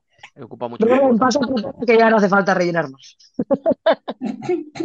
bueno, pues tras este partido tenemos a Burela líder y lo es eh, a costa de un Alcorcón que se dejó los tres puntos en pollo. ¿Qué contamos de este partido, Alba? Pues que, pues voy a decir que si la, la- la semana pasada, es que soy, soy lo peor, no tengo ni idea de fútbol sala, así que cada día me queda más claro. Si la, si la No, pero jornada, la escucha, te- eh, esa es la clave. O sea, aquí no puede participar nadie que sepa, que sepa vaticinar lo que va a suceder, porque entonces nos deja mal al mía. En el episodio, en el capítulo, el capítulo anterior, en el El podcast anterior anterior. dije que el problema estaba en la defensa, que se le estaba complicando los partidos a fut, ah, perdón, a Pollo. Bueno, pues nada, un gol solo en defensa, muy buena actuación en defensa, más tres en casa, al, al único equipo que no había perdido. O sea, es que ya lo siento. O sea, Y la, pan- y, y la grada cantando Alba, quédate. A seca coreó tu nombre. Ni Sandra, Sí, ni sí, Elena, ni. No, no. Alba, quédate. ah, pero ya la primera vez que vaya por allí pediré entradas ya para que me vuelvan el favor, esas cosas. Pero escucha, es que dices tú, estaban mal atrás. Bueno, y estaban mal atrás. O sea, Sí, lo que pasa es que mal. contra el Corcón vimos el pollo que, que, que, que teníamos un poquito, que nos tenía acostumbrados el año pasado. Un pollo Eso, es que solidario. teníamos ganas de ver. Claro, un equipo solidario, que va a las ayudas, que tiene además, luego, joder, mirar, o sea, estamos en lo de siempre. Sandra en portería muy bien, cuando tiene que entrar eh, Elena al penalti, va. Y, ¿Para dónde, Elena? ¿Lo dices tú o lo digo yo? venga, este es para ti. No es nada fácil entrar a parar un penalti y pararlo. Y además, ¿dónde lo tira? O sea, está muy bien adivinado y es muy buena parada. Puedes continuar, Dani. Gracias, gracias. Eh, pero bueno, no, a ver, fuera coña. Eh, y luego yo vi, por ejemplo, una jugada eh, en la que, pues no sé si era la primera, o sea, la primera vez que entraba en pista Carla, Carla Jensa, el fichaje. No sé si es la primera jugada, pero si no fue la primera jugada, sería la segunda o la tercera. Saque el largo de Sandra directamente para Carla, que la pisa, tal, no sé qué, y ya había desahogado la salida de balón. Que es justo lo que hablábamos que le faltaba que con Laura Uña, además yo creo que esto lo habíamos comentado, o sea, con Laura Uña podías hacer ese juego en largo porque protege muy bien el balón, porque por cierto está a un nivel brutal. estratosférico. Brutal. Eh, Sí, sí. el Sí, partido de esta semana también. Ojo, ¿eh? El, el gol, Mm. el gol que, bueno, no solo el gol, ¿eh? pero el gol que marca, o sea, es que es buenísimo. Claro, pues, pues es que ¿qué pasa? Que cuando ella tiene que descansar, por las cosas tontas de que la gente necesita descansar en algún momento, la que la sustituye puede hacer lo mismo que ella, o puede intentar hacer lo mismo, vamos a decir, ¿no? Porque Mm, Pero, ¿qué pasa? Es que ya te permite ese desahogo que antes, a lo mejor estos primeros partidos, no tenía esa segunda pivot. Exacto. Eso es. Y entonces ya no te complicas en la salida del balón, ya tienes que ir a presionar allí en vez de tener que presionar en tu propia pista. O sea, ya te da ciertas cositas. Luego, bueno, pues oye, da la casualidad de que tus dos fichajes encima van y marcan. Sí. Ya digo que Carla Yo mete creo que- más, pero Saki a lo mejor ha metido su único gol el, otro día. O sea, no es una chica. Eh, yo creo, muy yo creo que en la temporada sí. En la temporada puede que haya sido su último, su, su único. Puede Pero que bueno, sí. Entonces, bueno, tienes un partido en el que te sale todo bien y obviamente, pues Pollo sigue teniendo un equipo muy bueno. Lo que pasa que, joder, es que tienes las bajas de Ana Escribano, de Marta Peñalver, tienes las, las salidas que has tenido. Joder, Yo creo que, que se juntó también con la peor primera parte, bueno, parecida a la primera parte que hizo Alcorcón la semana anterior contra la Bocatería Futsal. O sea, que la, la- la- tuvieron dos tardes tontas contra la Bocatería y contra Pollo.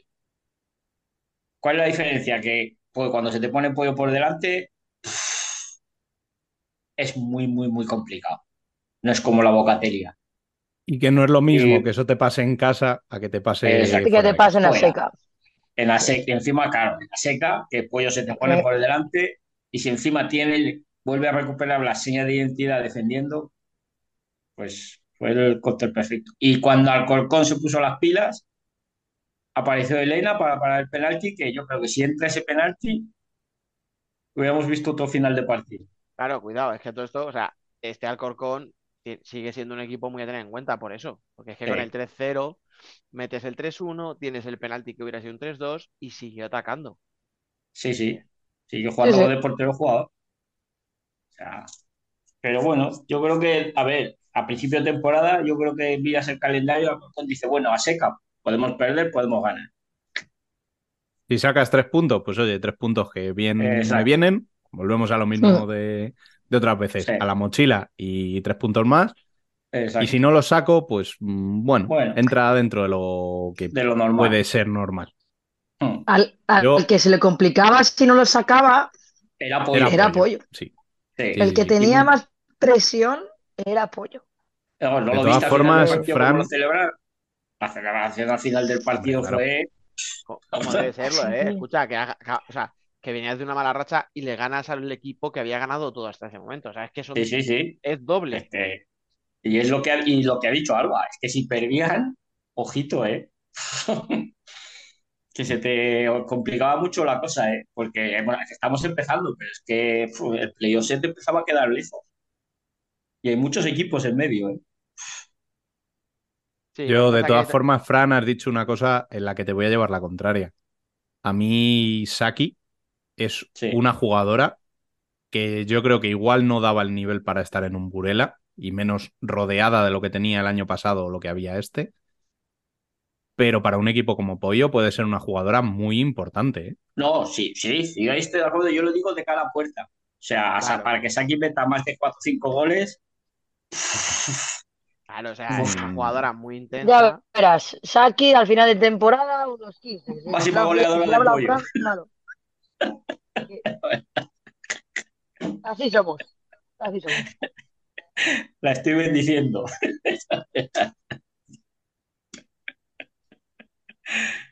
Es que, es que no. verdad. Para mí es un buen fichaje. Para, Sí, hombre, sí. es Además, un buen fichaje.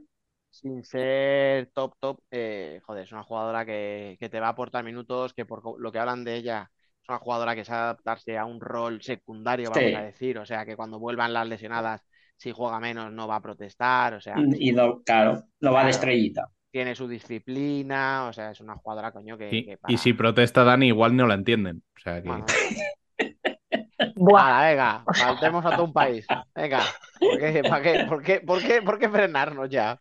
Sigamos ofendiendo, joder. El siguiente partido. Vamos, vamos. Pues ya no podemos ir a apoyo, porque ahora sí que ya no entramos. Bueno, venga, va, sigue, sigue. Sigue, sigue. Se ha pillado muy lejos de casa, tampoco. Ay, de verdad.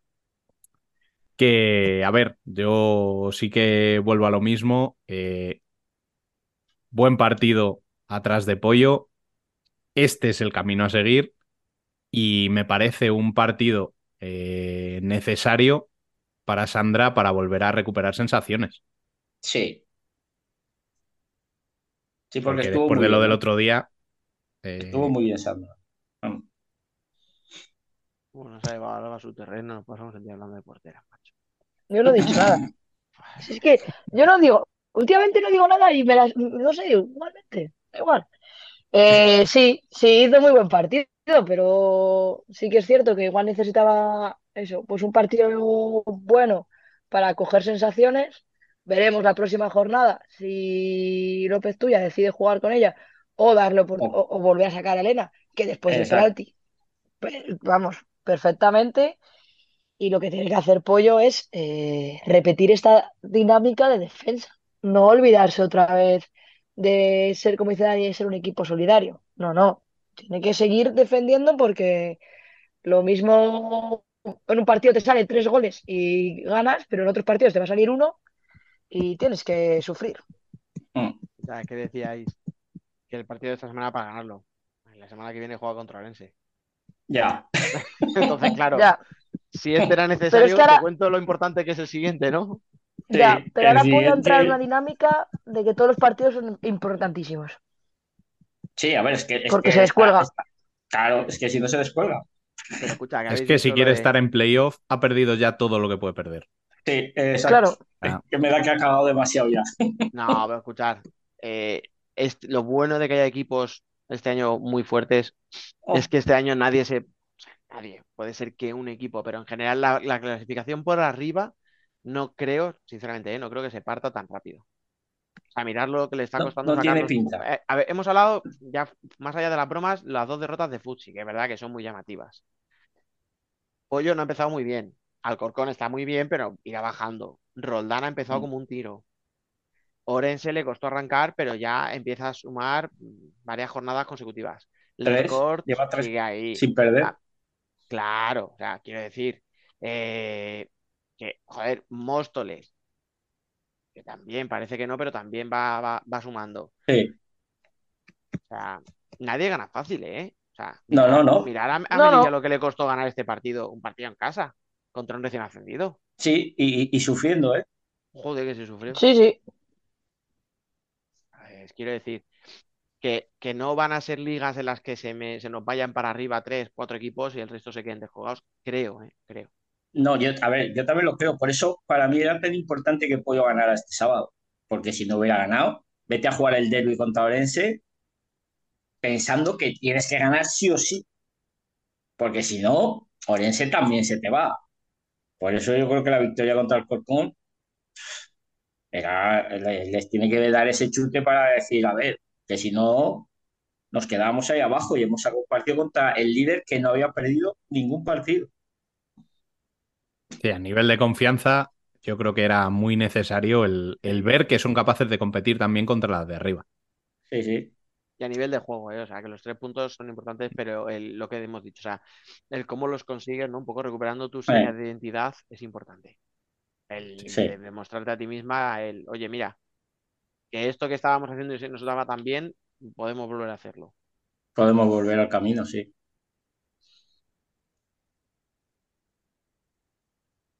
Bueno, y tras Burela y tras Alcorcón, seguimos teniendo al Scorts. Ahí estamos. Y esta semana metiendo seis a domicilio. Y empezó perdiendo, ¿eh? a ver, Pero No, que no no, vamos a tener no, que subir a tu barco, Fran, ¿eh? eh, yo, yo sigo admitiendo gente.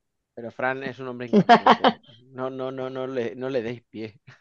Yo sigo admitiendo gente. a ver, que sí, que es cierto que está tercero y ha marcado seis goles, pero ha marcado seis goles al equipo más goleado de la liga. Sí, Un sí, Leganés que tiene un punto. O sea, me refiero que sí, sí, sí, que son, que son tres puntos muy buenos, como dice, como lleva diciendo Rubén durante toda, toda esta temporada, para meter en la mochila y seguir sumando Eh, puntos. exacto. Y Y seguir equipo alejándote que, del descenso. que- y es un equipo que piensa en no defender. Efectivamente. ¿Qué- ¿En cuántos puntos puede estar la salvación este año? Yo creo que, yo creo que ya, 20. yo creo que ya, yo creo que ya los ha conseguido. No, yo igual me tiro a 20, ¿eh? 20, Buah, que pero va. es que llevas 13. Te quedan dos victorias y un empate. Es que casi los ha conseguido. Sí, en sí, sí. 24 Si no- partidos. O sea. Es que- Luego, luego decimos ahí de coña, ah, es que no tenemos ni puñetera idea. Es que ¿quién podía prever esto? Nadie. Si en verano Yo- estábamos hablando de un equipo que entrenaba en pistas de cemento en la calle, de cemento. a 40 grados, Al- Recién ascendido. Un recién ascendido que debuta la categoría. Que sí, que bueno, que Que consigue jugadores. que el único fichaje, eh, bueno, el único fichaje, entre comillas, es Lucy, ¿vale? Único lo digo porque vale por tres, pero bueno, me refiero, único fichaje. Así, ¿sabes? De gente que juega en la categoría. Sí, luego, bueno, te- tenías fichó a Laura Oliva de Alcorcón. Sí, Alcorcón. conocía, lo que pasa que verdad que no era una jugadora que fuera clave. o sea, Sí, pero me- de alguien de que me, me refería a que alguien que tuviese galones, ¿sabes? Sí, Para eso sí, por eso, por eso. llevar el equipo. Y aún así, entrenando en- eh, fuera, en asfalto y todo, pues aquí está. Fran ya está en su barco y yo tengo curiosidad a ver qué hace en la próxima jornada, porque recibe en casa Futsi. Ya sé. O sea, va a ser un buen partido. Mira, para la gente que no lo ve, Fran está sonriendo diciendo, voy a disfrutar. Yo A ver, estoy deseando ver ese Sinceramente, sinceramente, Fran, todo lo que no sea que se lleven 6 de Futsi. Exacto. Para una sorpresa. Para mí es ver. un triunfo. A ver, tampoco nos flipemos, o sea, que decir que el score defiende muy bien. O sea, sí, lo que que tú quieras, Dani. sorpresa Pero sería- son un recién vale, ascendido y Futsi vale. es Todo un que equipo no que aspira al victoria título. de Futsi, todo lo que no sea victoria de Futsi, te compro que estoy una con Dani. Pero mira, Sí. una gole- que, lle- que llevan siete goles encajados tú en seis partidos. Sea, que salen a gol por partido prácticamente. Sí. No, sale, casi, casi. O sea, que es un equipo que no es nada fácil de ganar. Bueno, ya las he gafado, ya verás tú. Pues que. No, pero es verdad que igual que decíais antes eh, de Pollo, ¿no? No puede desencantarse. Para Futsi no es tan, tan, tan grave este partido si lo perdiera con el Scorch a nivel de puntos. No, de verdad que tiene, tiene margen de sobra No, y no, no. Pero, ostras, dos derrotas consecutivas sí que sería, y tres en tal, sería ya. sería un bombazo. Dos derrotas consecutivas de Fulsi, ¿cuánto hace que no pasa eso? La tira. A ver, yo de- del score es que yo creo que si hubiéramos hecho quiniela a principio de temporada, Nadie de la habría hecho, puesto ahí hablamos de estoy ellas de acuerdo. temporada y, y las Y dábamos pensábamos que iba a sufrir, sí, sí, si eso es así. salvándose. O sea, la poníamos que con, con cuatro Torcal, con Leganés y con Majadahonda. Eso es. Yo te hubiera Sí. dicho cuatro equipos para Sí, abajo, totalmente. que, que hubiéramos dicho los Bueno. cuatro mismos. Y con Sí, tres Es- hemos es más- ¿no? sí. Pero mira, es que es lo que ha dicho. A ver, dice Alba, 20 puntos. Muchos me parecen. Nah, Para los equipos que están a- ahora Los de abajo. abajo arrancarán, Fran, en algún momento. Sí, arrancarán algún partido, pero tú ves a Rayo y a Leganés sacando 20 puntos en esta liga. No, pero es que no, No lo sé, pero tienes tres plazas. Con, claro, con, Claro. Un equipo, con un equipo que te llega a 20 ya te obliga a ti, o sea. No. Sí, Eso ya, es. pero Mira, es que tampoco veo a Torcal, ¿eh? que la prueba la tienes el año pasado. El año Sí. pasado el, el Che y Telde se descolgaron muy pronto, pero la pelea estuvo emocionante porque había tres equipos implicados ahí por un puesto. Y este año el. Scorch, joder, es que juega muy bien al fútbol. Sí, O sea, es que no- está jugando muy bien. es que encima tú los ves, las ves jugar y dices, coño, es que no es un equipo recién ascendido que, es, que esté consiguiendo sacar los partidos a base de defender, encerradas. No, no, es que juega Y colgadas del larguero. No, no, es que no se cuelgan del larguero. Es que cuando van a- te van a presionar, se defienden muy bien en media cancha, pero cuando te van a presionar, te van a presionar. Revelación, lo que vamos de temporada. Sí, de lo que llevamos de temporada estoy de acuerdo contigo, Fran. O sea, Revelación. no se puede, no se puede hablar de otra, pero para la temporada completa vamos a darles unas jornadas, ¿no? No, para la temporada completa no espero que terminen en playoff. Si terminan en playoff ya, me tienen que hacer una estatua en el pueblo. Ah, así. o sea, el entrenador y las jugadoras que han aportado a esto. En fin, Joder. eh, creo, creo que no se puede cerrar más en todo lo alto. Así que por esta semana lo, lo vamos a dejar aquí. Rubén, sí, despide, despide que se nos está yendo las manos. Estoy de festival Alba. todavía. Esto es lo que pasa, Ya, Rubén. Esto es lo que pasa, Rubén, cuando juntas a los cuatro. Es que ya lo sabes. Pues ¿Para qué nos invitas? Podría haber ido mucho Es peor. que Sí, desde luego. Podría haber sido mucho peor. Sí, también. En Dejémoslo fin, ahí. Corre, Rubén, antes de que te la re- revienten. Sí, dejémoslo ahí. te dejamos que vayas a cenar a gusto. muchas gracias. Fran, vete a dormir, anda. Sí, me voy a dormir que la cosa ya empieza a, Dormir. a pasar factura. Y, y, pues lo mismo. Vete ya por ahí, anda. Sí, ¿eh? que joder, luego decís que, es que no estoy, pero cuando estoy, madre mía, no hay quien me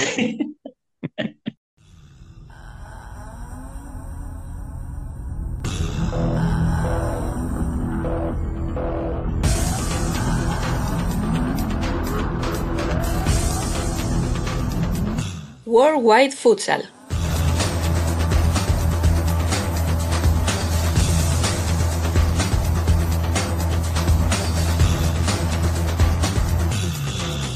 Turno de fútbol sala internacional, turno de Worldwide Futsal. Mi nombre es Alejandro Méndez y una semana más me acompaña el habitual Emen Riso. ¿Qué tal, Emen?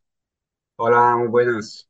Quedan ya 46 semanas para ese Mundial Uzbekistán 2024 y después de todas estas últimas semanas, los últimos programas de Worldwide Futsal, hablando sobre todo de selecciones, vamos a hacer un parón en el ámbito de, los combinados nacionales para centrarnos en competición europea de clubes, la máxima competición intercontinental de Europa, la UEFA Futsal Champions League. Volvemos a hablar de ella porque arrancará pronto esta main round, la ronda principal. Y para hablar de ello nos traemos hoy a un colaborador habitual de Futsal Corner, no tan habitual de Worldwide Futsal, pero nos alegra también que por, por este programa sea un poco chaquetero y cambie de, de sección y lo tengamos por aquí, Biel Izcue. ¿Qué tal, Biel?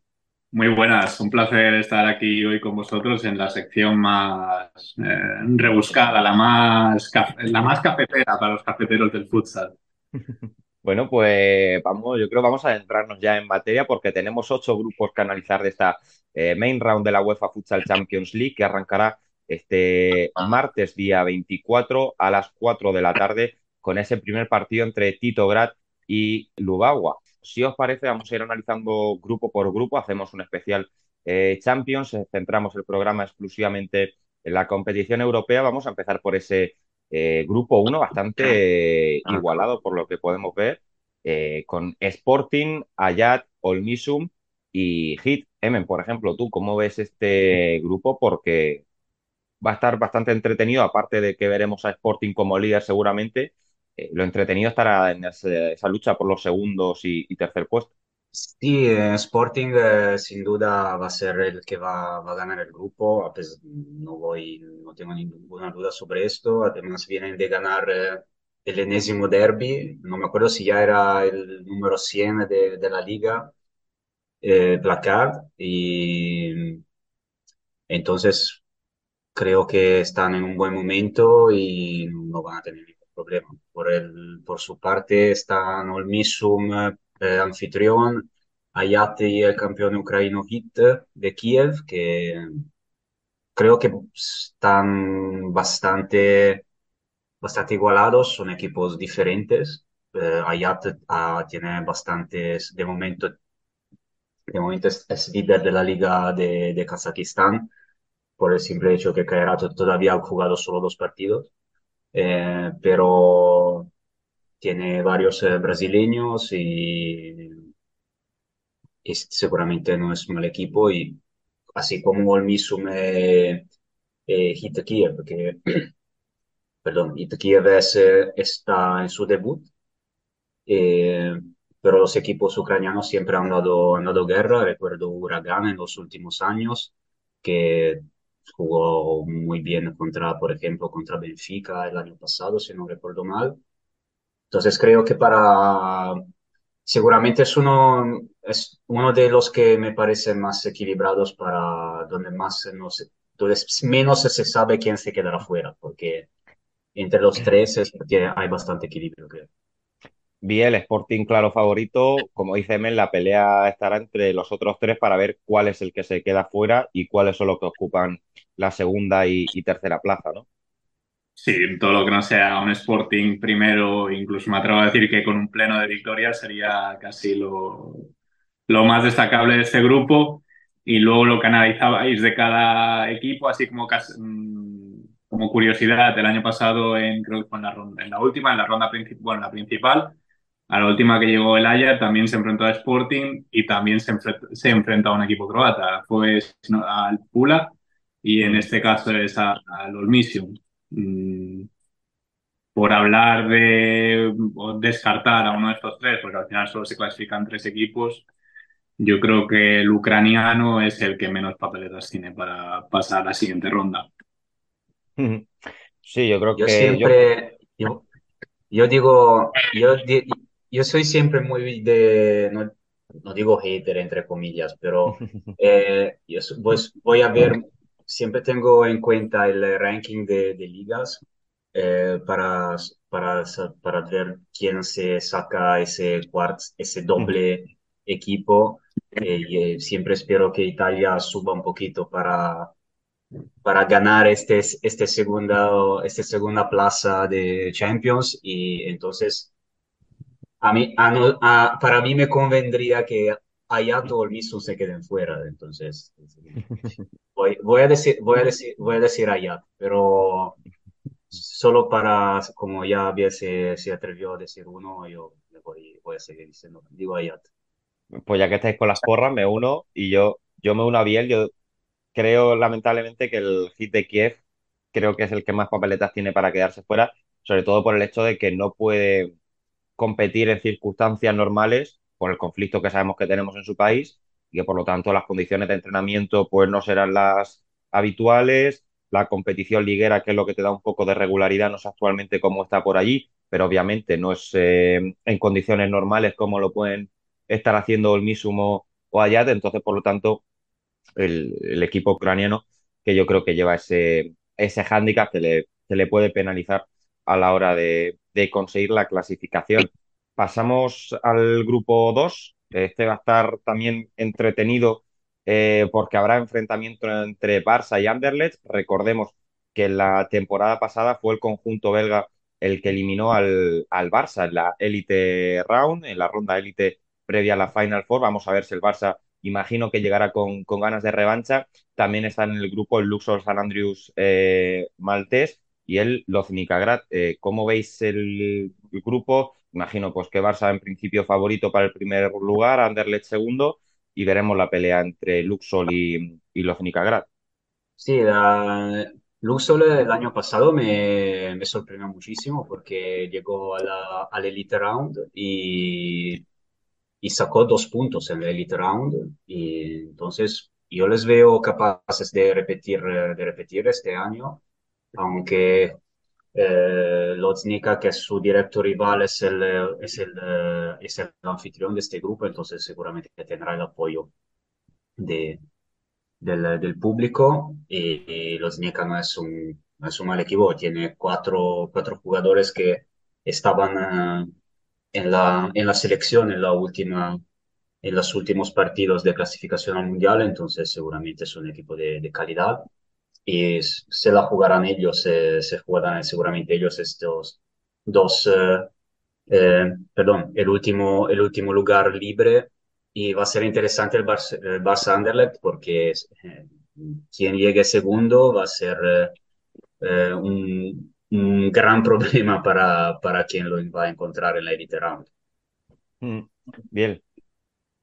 Sí, o sea, yo tengo muchas ganas de, de ver ese Barça Anderlecht por las cuentas que tienen, sobre todo por el desenlace que tuvo Barça el año pasado en esta competición, el Anderlecht les, les echó, les truncó. eh, bueno, si lo recordamos, Barça iba ganando a Anderlecht y al final Anderlecht sigue empatar ese partido y luego en la última jornada eh, Anderlecht tenía que marcar más goles de los que marcase Barça, no me acuerdo cuál era la diferencia de, de- de resultados, y al final lo consiguió y se plantaron en la Final Four de, de Mallorca. Y al final por un gol fue. Sí, sí, sabemos que al Barça eso le pesó durante el resto de temporada, Mm, se vinieron abajo y creo que para, o sea, a lo mejor para curar esa herida, que creo que ya está curada después de ganar la pasada liga, mm, pues supongo que querrá destrozar a Anderlecht. También un Anderlecht que se ha reforzado mucho este verano y con ganas de ver este nuevo Anderlecht. Sí que aún la Final Four queda lejos, pero decepcionaron un poco en la Final Four de Mallorca y creo que se han reforzado con nombres potentes para llegar en mejores condiciones a esa, a esa posible Final Four. Y lo que comentaba Emen ahora, que también es clave ver quién queda primero o segundo, porque es como para enfrentarse en la próxima ronda, evitar a los otros cabezas de serie, eh, es muy importante. Pues pasamos al grupo 3. En este nos vamos a detener un poquito más porque está el Palma Futsal, el Mallorca Palma Futsal, eh, del que Biel es aficionado, por lo tanto. En esta competición Correcto, es ya, perdón. O sea, llevas razón. Perdón, porque ahora la ha cambiado ya, ya no es Mallorca, ahora abarca más, ahora es Islas Baleares, eh, Palma Futsal. Eh, bueno, Biel, coméntanos este grupo en el que tu equipo queda encuadrado con, con Kairat Almaty, Aladas y, y Differdance de Luxemburgo. Coméntanos, imagino que Palma, yo te diría que favorito un pasito por encima de, de Kairat, que seguramente se quede esa segunda plaza. Veremos la pelea entre, entre Jaladas y, y. Yo lo del favorito, sinceramente, no lo tengo claro y no por quitar presión ni nada, pero sobre todo viendo ese, creo que fue creo que fue el torneo de Valdepeñas, que eh, ganaron, pues, fue una paliza, o sea, sí que Palma jugó muy mal ese día y que no tenían jugadores, pero recuerdo un repaso importante y que hizo daño al equipo. Y más sabiendo que te ibas a enfrentar ya a ellos en Champions y es como pues el primer partido, el primer contacto con ellos en la temporada es el que es. Además, Kairat creo que este año tiene un cambio importante y que creo que es el que marca las diferencias, que es contar con Marlon Velasco en el banquillo.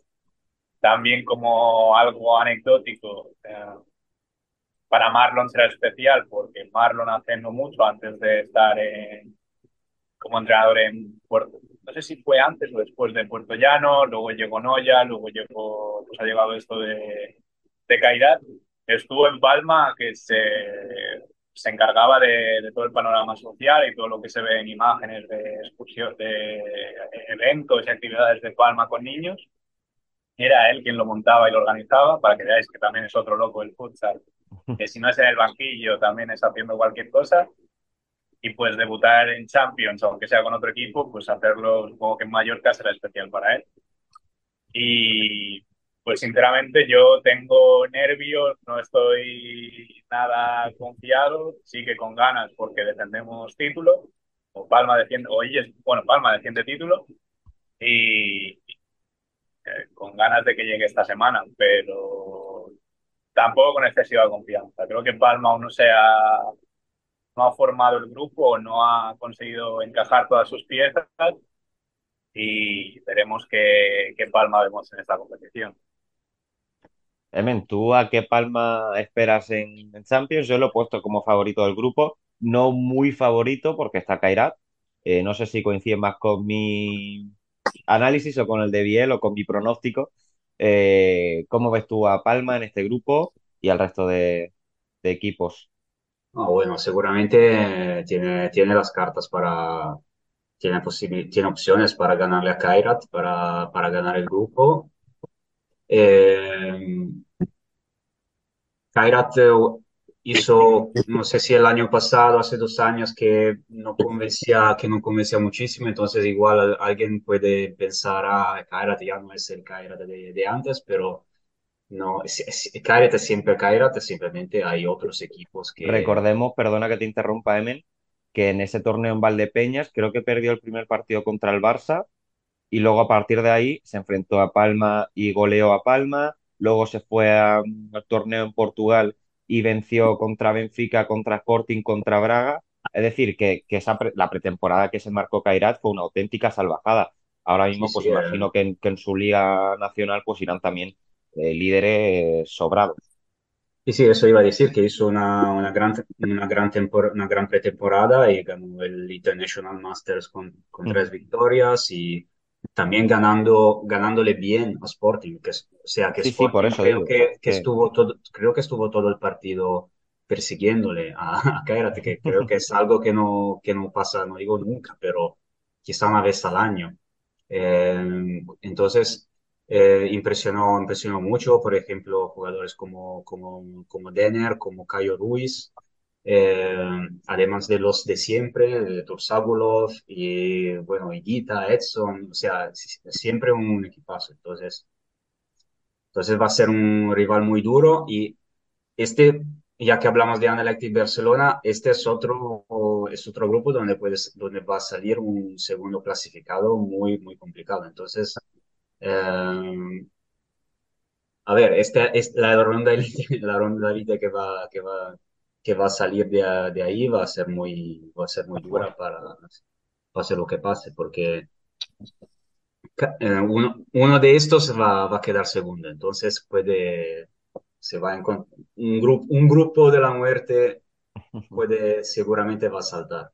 Y Sí, hablando de los, perdón, hablando de los otros dos, que ya no, no solo hay Palme Carat, eh, está Di Verdun, que es un equipo que siempre me... se- mm, o sea, tiene... O sea, es de, de Luxemburgo, pero tiene mucho, muchísimos jugadores portugueses, o sea, tiene mucha, tiene gran, tiene una buena tradición porque, bueno, Luxemburgo, para quien no lo sabe, pero hay muchísimos portugueses en Sí, sí, Luxemburgo. sí, sí. Eh, y Di Verdun siempre ha luchado, o sea, mm, los, mm, al main round siempre, siempre ha llegado más o menos y no me acuerdo si, si ha pasado nunca el elite round, pero yo creo que tiene, tiene posibilidades para, para ganarle al menos a la DAS, para, para ver si, si, se, si puede, si puede pasar como tercero. Claro, eh, van a, van a jugar también contra Palma y Kairat. Y Aladas también es un equipo que ya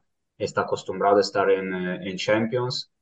Eh, mm, sinceramente ahora no sé quién, es el entrenador porque le, Juanra, que lo entrenaba hasta el año pasado, se vino, vino a Italia para entrenar a Meta Catania, pero los equipos húngaros pueden, o sea, te pueden dar alguna dificultad.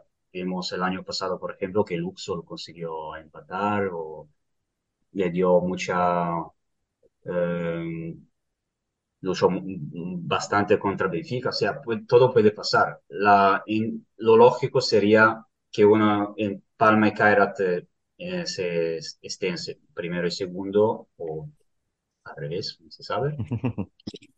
Y que, y que el tercer puesto sea una cuestión entre Aladas y Differdange en el, supongo el último día cuando habrá el último partido. A ver si Mm. saca algún punto por algún lado.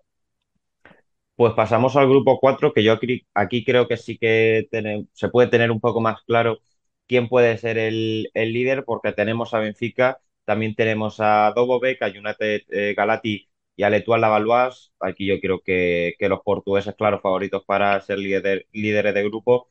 Eh, la pelea estará, pues, como digo, entre Dobovec, eh, United Galati y Étoile Lavalloise por ese segundo y tercer puesto.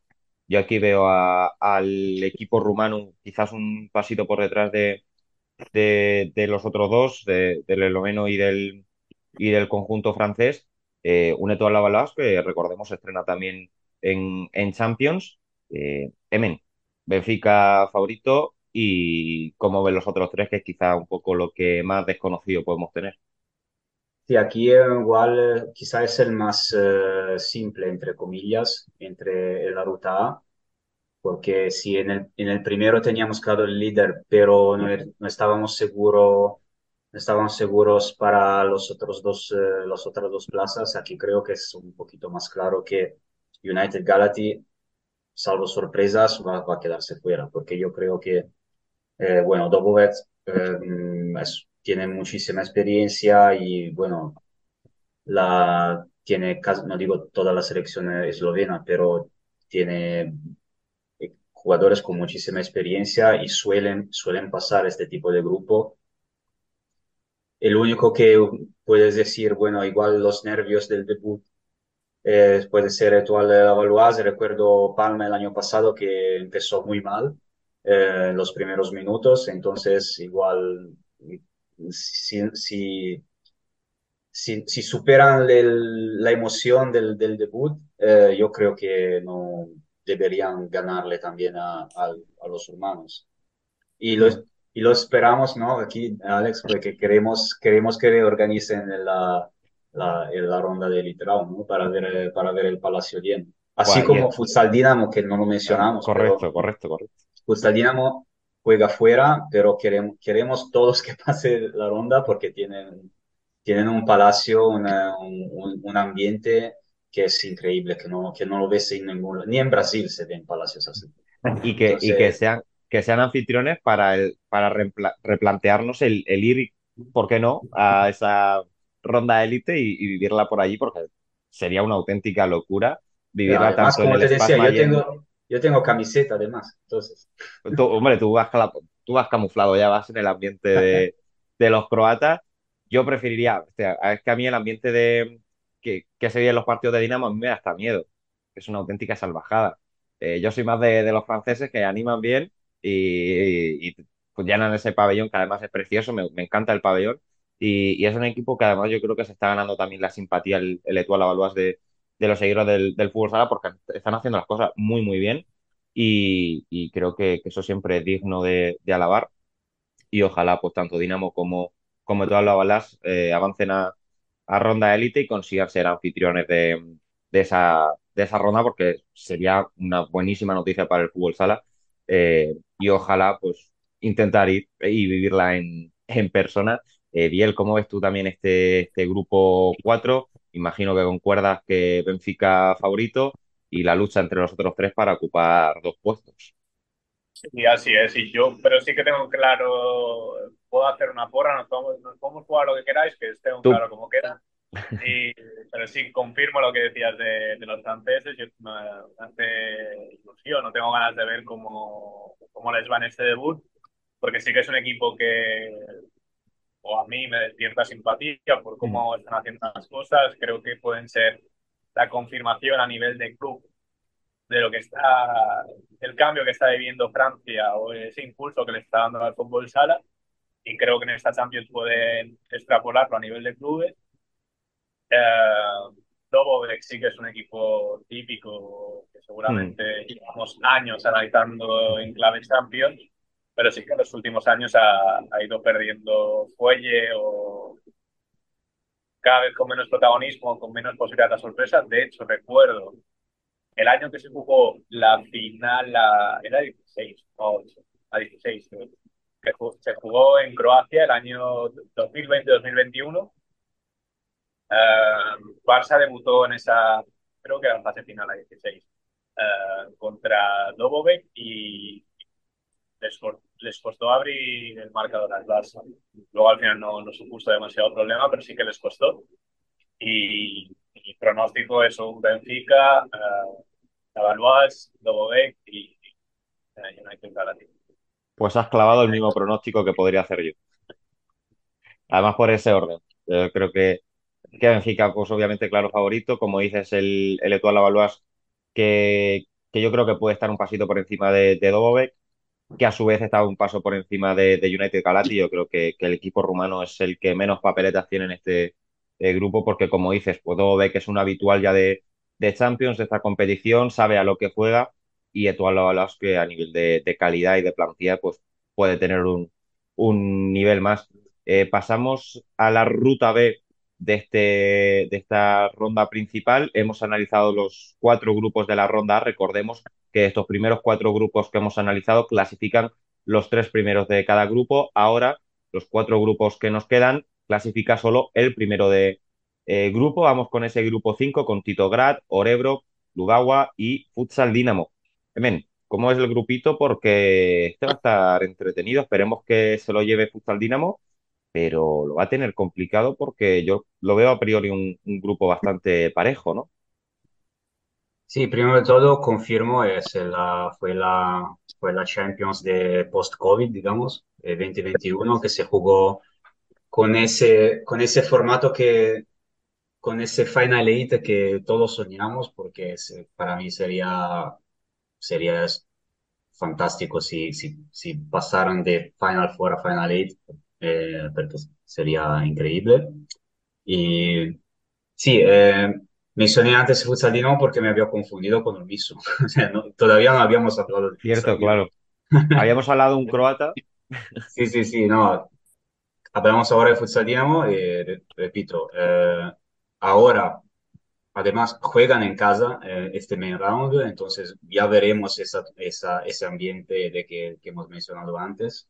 Eh, sería, no estaría mal verlo otra vez para, para la ronda elite. Eh, como dices tú, eh, no va a ser, no va a ser fácil, sobre todo contra el campeón polaco, eh, porque yo creo que de los tres va a ser el más, eh, va a ser el más complicado, porque bueno, no, no va a ser fácil contra nadie de estos, pero Creo que el primer, la primera plaza va a ser una cuestión entre, entre Futsal Dinamo y Lubava, en teoría, porque son, son lo que, eh, Lubava también tiene no, no tiene solo polacos, tiene también extranjeros muy, muy buenos y no recuerdo si, si, si sigue Fidersek de, de, Esloven- de Eslovenia en eh, Lugano, pero igual se ha vuelto en Eslovenia.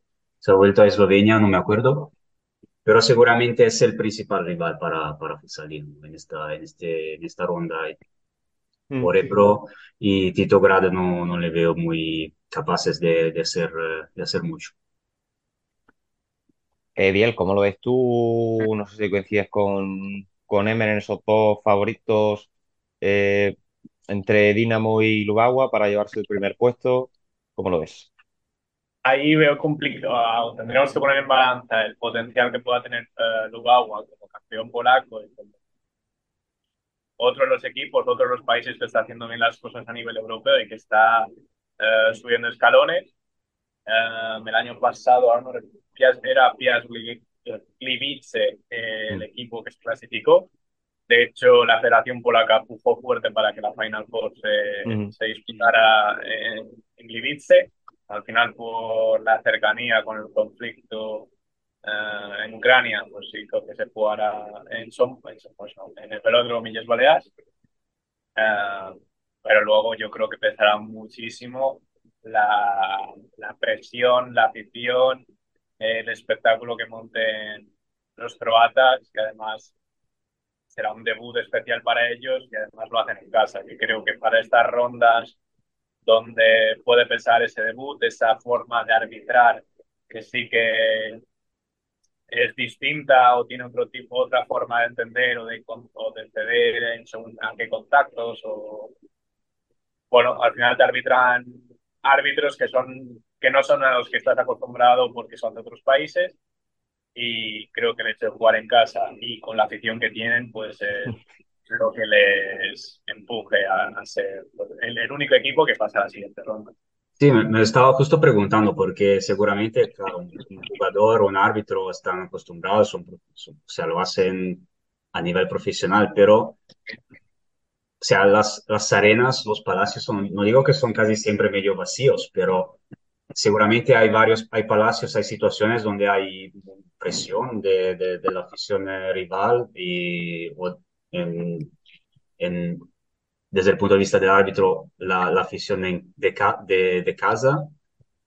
Pero este es un, es un asunto totalmente diferente, porque si, si veis el los vídeos de, de Futsal Dinamo cuando juegan en casa durante la final, durante la final de liga, es algo que, no, que en futsal no se ve. En Europa seguro no se ve por ningún lado. No, no, no. O sea, Porque es yo algo diría que- que en ningún sitio. O sea, es Es algo que se único. puede ver, eh, se puede ver porque en los Balcanes también se sigue mucho el, el básquet. Entonces sí. ahí también se ve mucho de este, tipo este tipo de ambiente con gente que salta en todas las gradas. O sea, parece que casi se, que señalan terremotos, ¿no? Los sismógrafos. Eh, pero en futsal eso no pasa. Entonces, me sería curioso preguntar a un, a un jugador de afuera que, que va a jugar este, esta ronda, qué sensación puede tener a, a jugar en, un- en un ambiente así, porque es algo que es único. Pues Es sabes único. precisamente Orebro eh, ha fichado a un, a un español de Cartagena. eh, por lo tanto, hablaré con él para que me cuente qué se vive en ese, en ese partido, porque tiene que ser una auténtica locura. Además, también estará William Ganthorpe, eh, que lo comentamos ya en, su, en el inicio de temporada. Le hizo una entrevista para Futsal Focus, un reportaje sobre su carrera, porque ha sido el, el segundo groenlandés en jugar con, con la selección danesa, también el segundo groenlandés en jugar fuera del reino de Dinamarca eh, a fútbol sala, lo está haciendo en, en Suecia, en Orebro, como digo. Entonces, pues preguntaré y para el próximo eh, programa, cuando hagamos repaso de, de esta ronda principal, os, os comentaré eh, lo que me comenten y cómo se vive ese partido. Incluso podemos intentar eh, traerlos al, al programa a ver qué nos cuentan, porque para que nos describan y nos intenten eh, ilustrar cómo es eso, que aún así no tendrá nada que ver que vivirlo en persona, pero para hacernos una pequeña idea de lo que puede ser eso, porque es una locura. O sea, que además puede tener también efecto contrario, ¿no? Uno salta a la pista y se, se exalta y hace el partido de su vida, aunque sea Sí. la rival, ¿eh? Pero es una situación totalmente inédita. Mm. Pues veremos a ver cómo, cómo sale ese, ese grupo. Pasamos al grupo 6 con Pilsen, Gentofte, Radnik, eh, Bielgina. No, los nombres Emen se les da mejor, ahora si acaso que me corrija. Y luego también por último tenemos al, al Riga de Ricardinho. Emen, ¿cómo ves el grupo? Yo lo veo también apretadito. No sé si decirte quizás el Riga, por lo que vimos en, en la ronda preliminar, que iba muy sobrado. Veremos a ver cómo, cómo lo tiene esta ronda principal. Te diría que a lo mejor favorito Riga, pero tampoco eh, muy sobrado. No, yo sinceramente no. O sea, yo diría que Riga ha hecho un equipo para llegar seguramente a ser mejor que, que en pasado, o sea, que con el objetivo de, de pasar la ronda, pero no tuvo mucha suerte con el, con el sorteo, porque el Interobal Pilsen es un, es un muy buen equipo. eh, y va a ser muy, yo creo que va a ser muy complicado. Es verdad que tiene Ricardinho, que tiene Kiki Vaporaki del argentino, tiene a Serginho, tiene a Tales. O sea, tiene, ha hecho fichajes muy importantes para un equipo, para un equipo de, de ese tipo, pero va a ser, eh, va a ser muy complicado. No digo que no, que no, que no van a pasar seguro, pero el encuentro contra Pilsen va a ser, eh, va a ser muy, muy, muy, muy complicado para ellos. También para Pilsen, no digo que va a ser fácil para, para los checos, pero eh, seguramente va a ser, eh, la- es la final de ese grupo, porque el resto eh, no, le- no le- no les veo muy, con muchas posibilidades. Igual, igual los bosnios, eh, entre, entre los bosnios y los, eh, el, el Gentofte, igual esos tienen algo más de, de opciones para, para, para igual sacar algún empate, no sé, pero en teoría... Aunque no olvidemos que, que Dinamarca empató con Argentina recientemente. Entonces, sí, cierto, pero, pero no, eh, yo diría que seguramente sería, será entre Pilsen y Riga. Biel, mójate, Pilsen o Riga.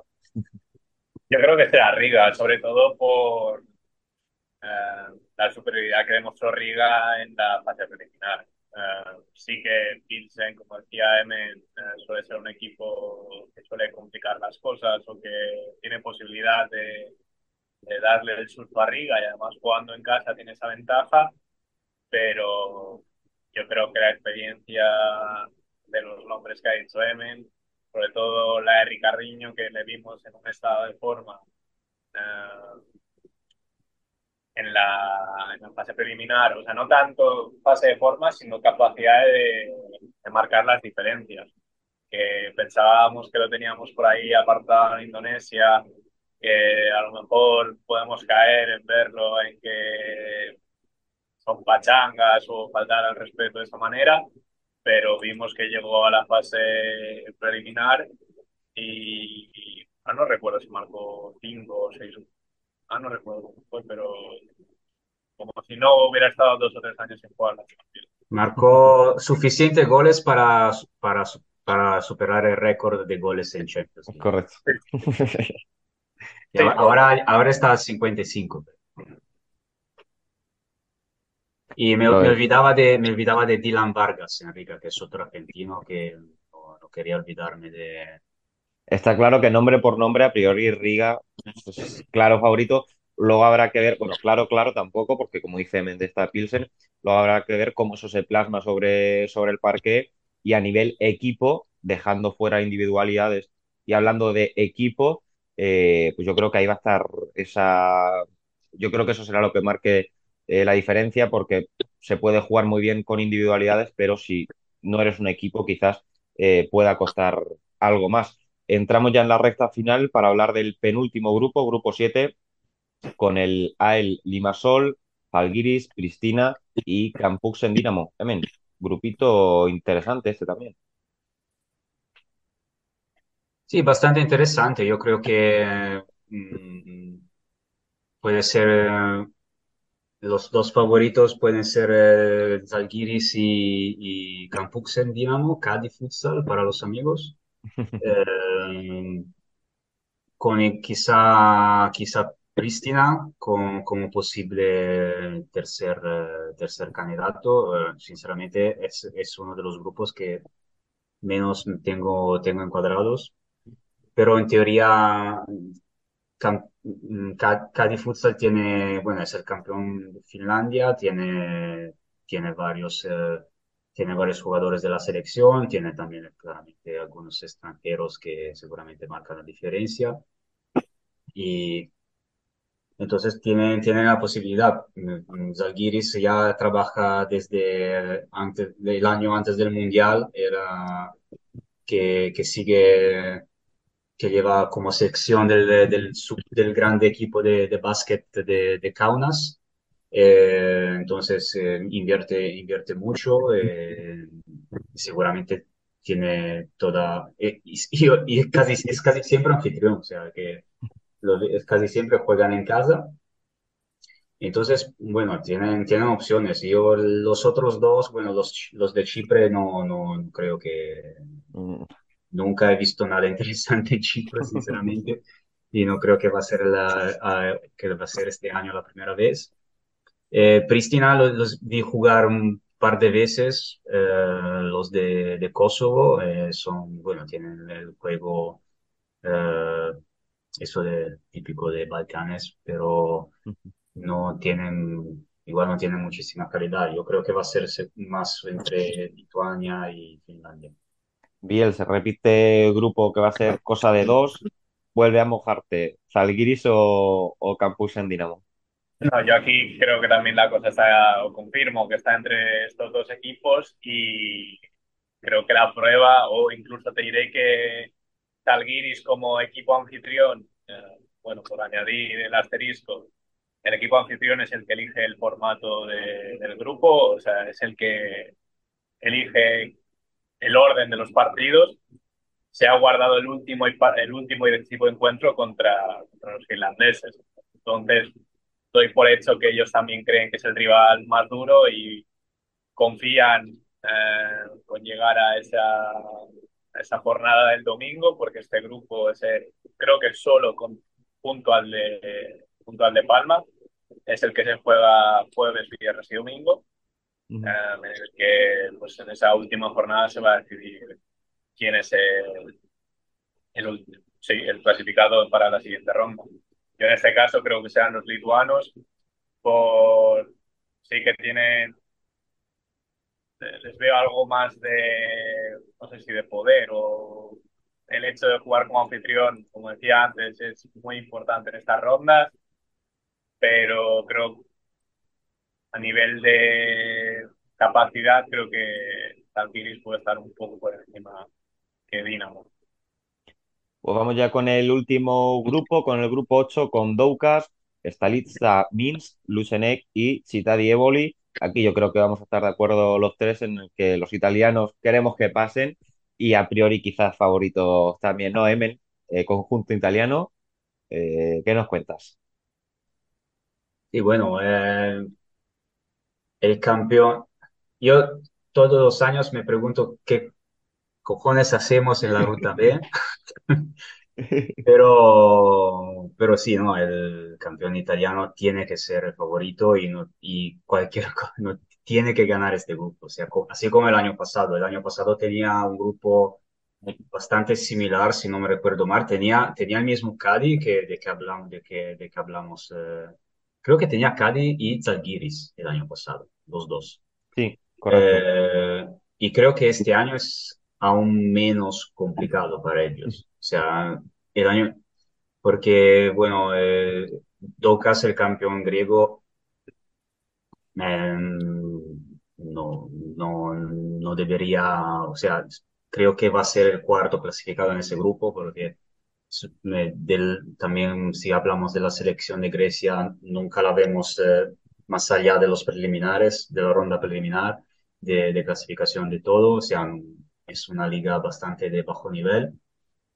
Eh, eh, lle- lleva ya años ganándole el, el- la Liga de Eslovaquia e igual puede ser de los tres rivales el más complicado, eh, en mi opinión.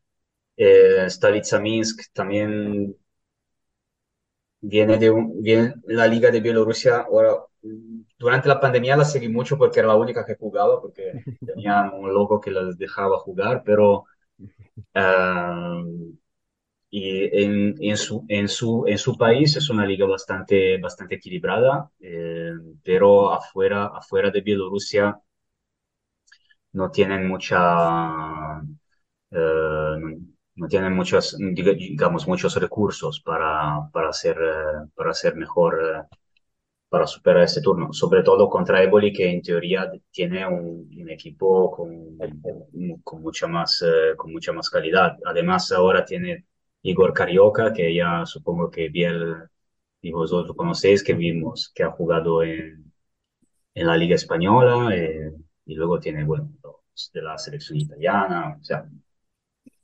eh, en teoría no, no deberían tener, eh, tener problemas, y espero verlos en la, en la ronda elite.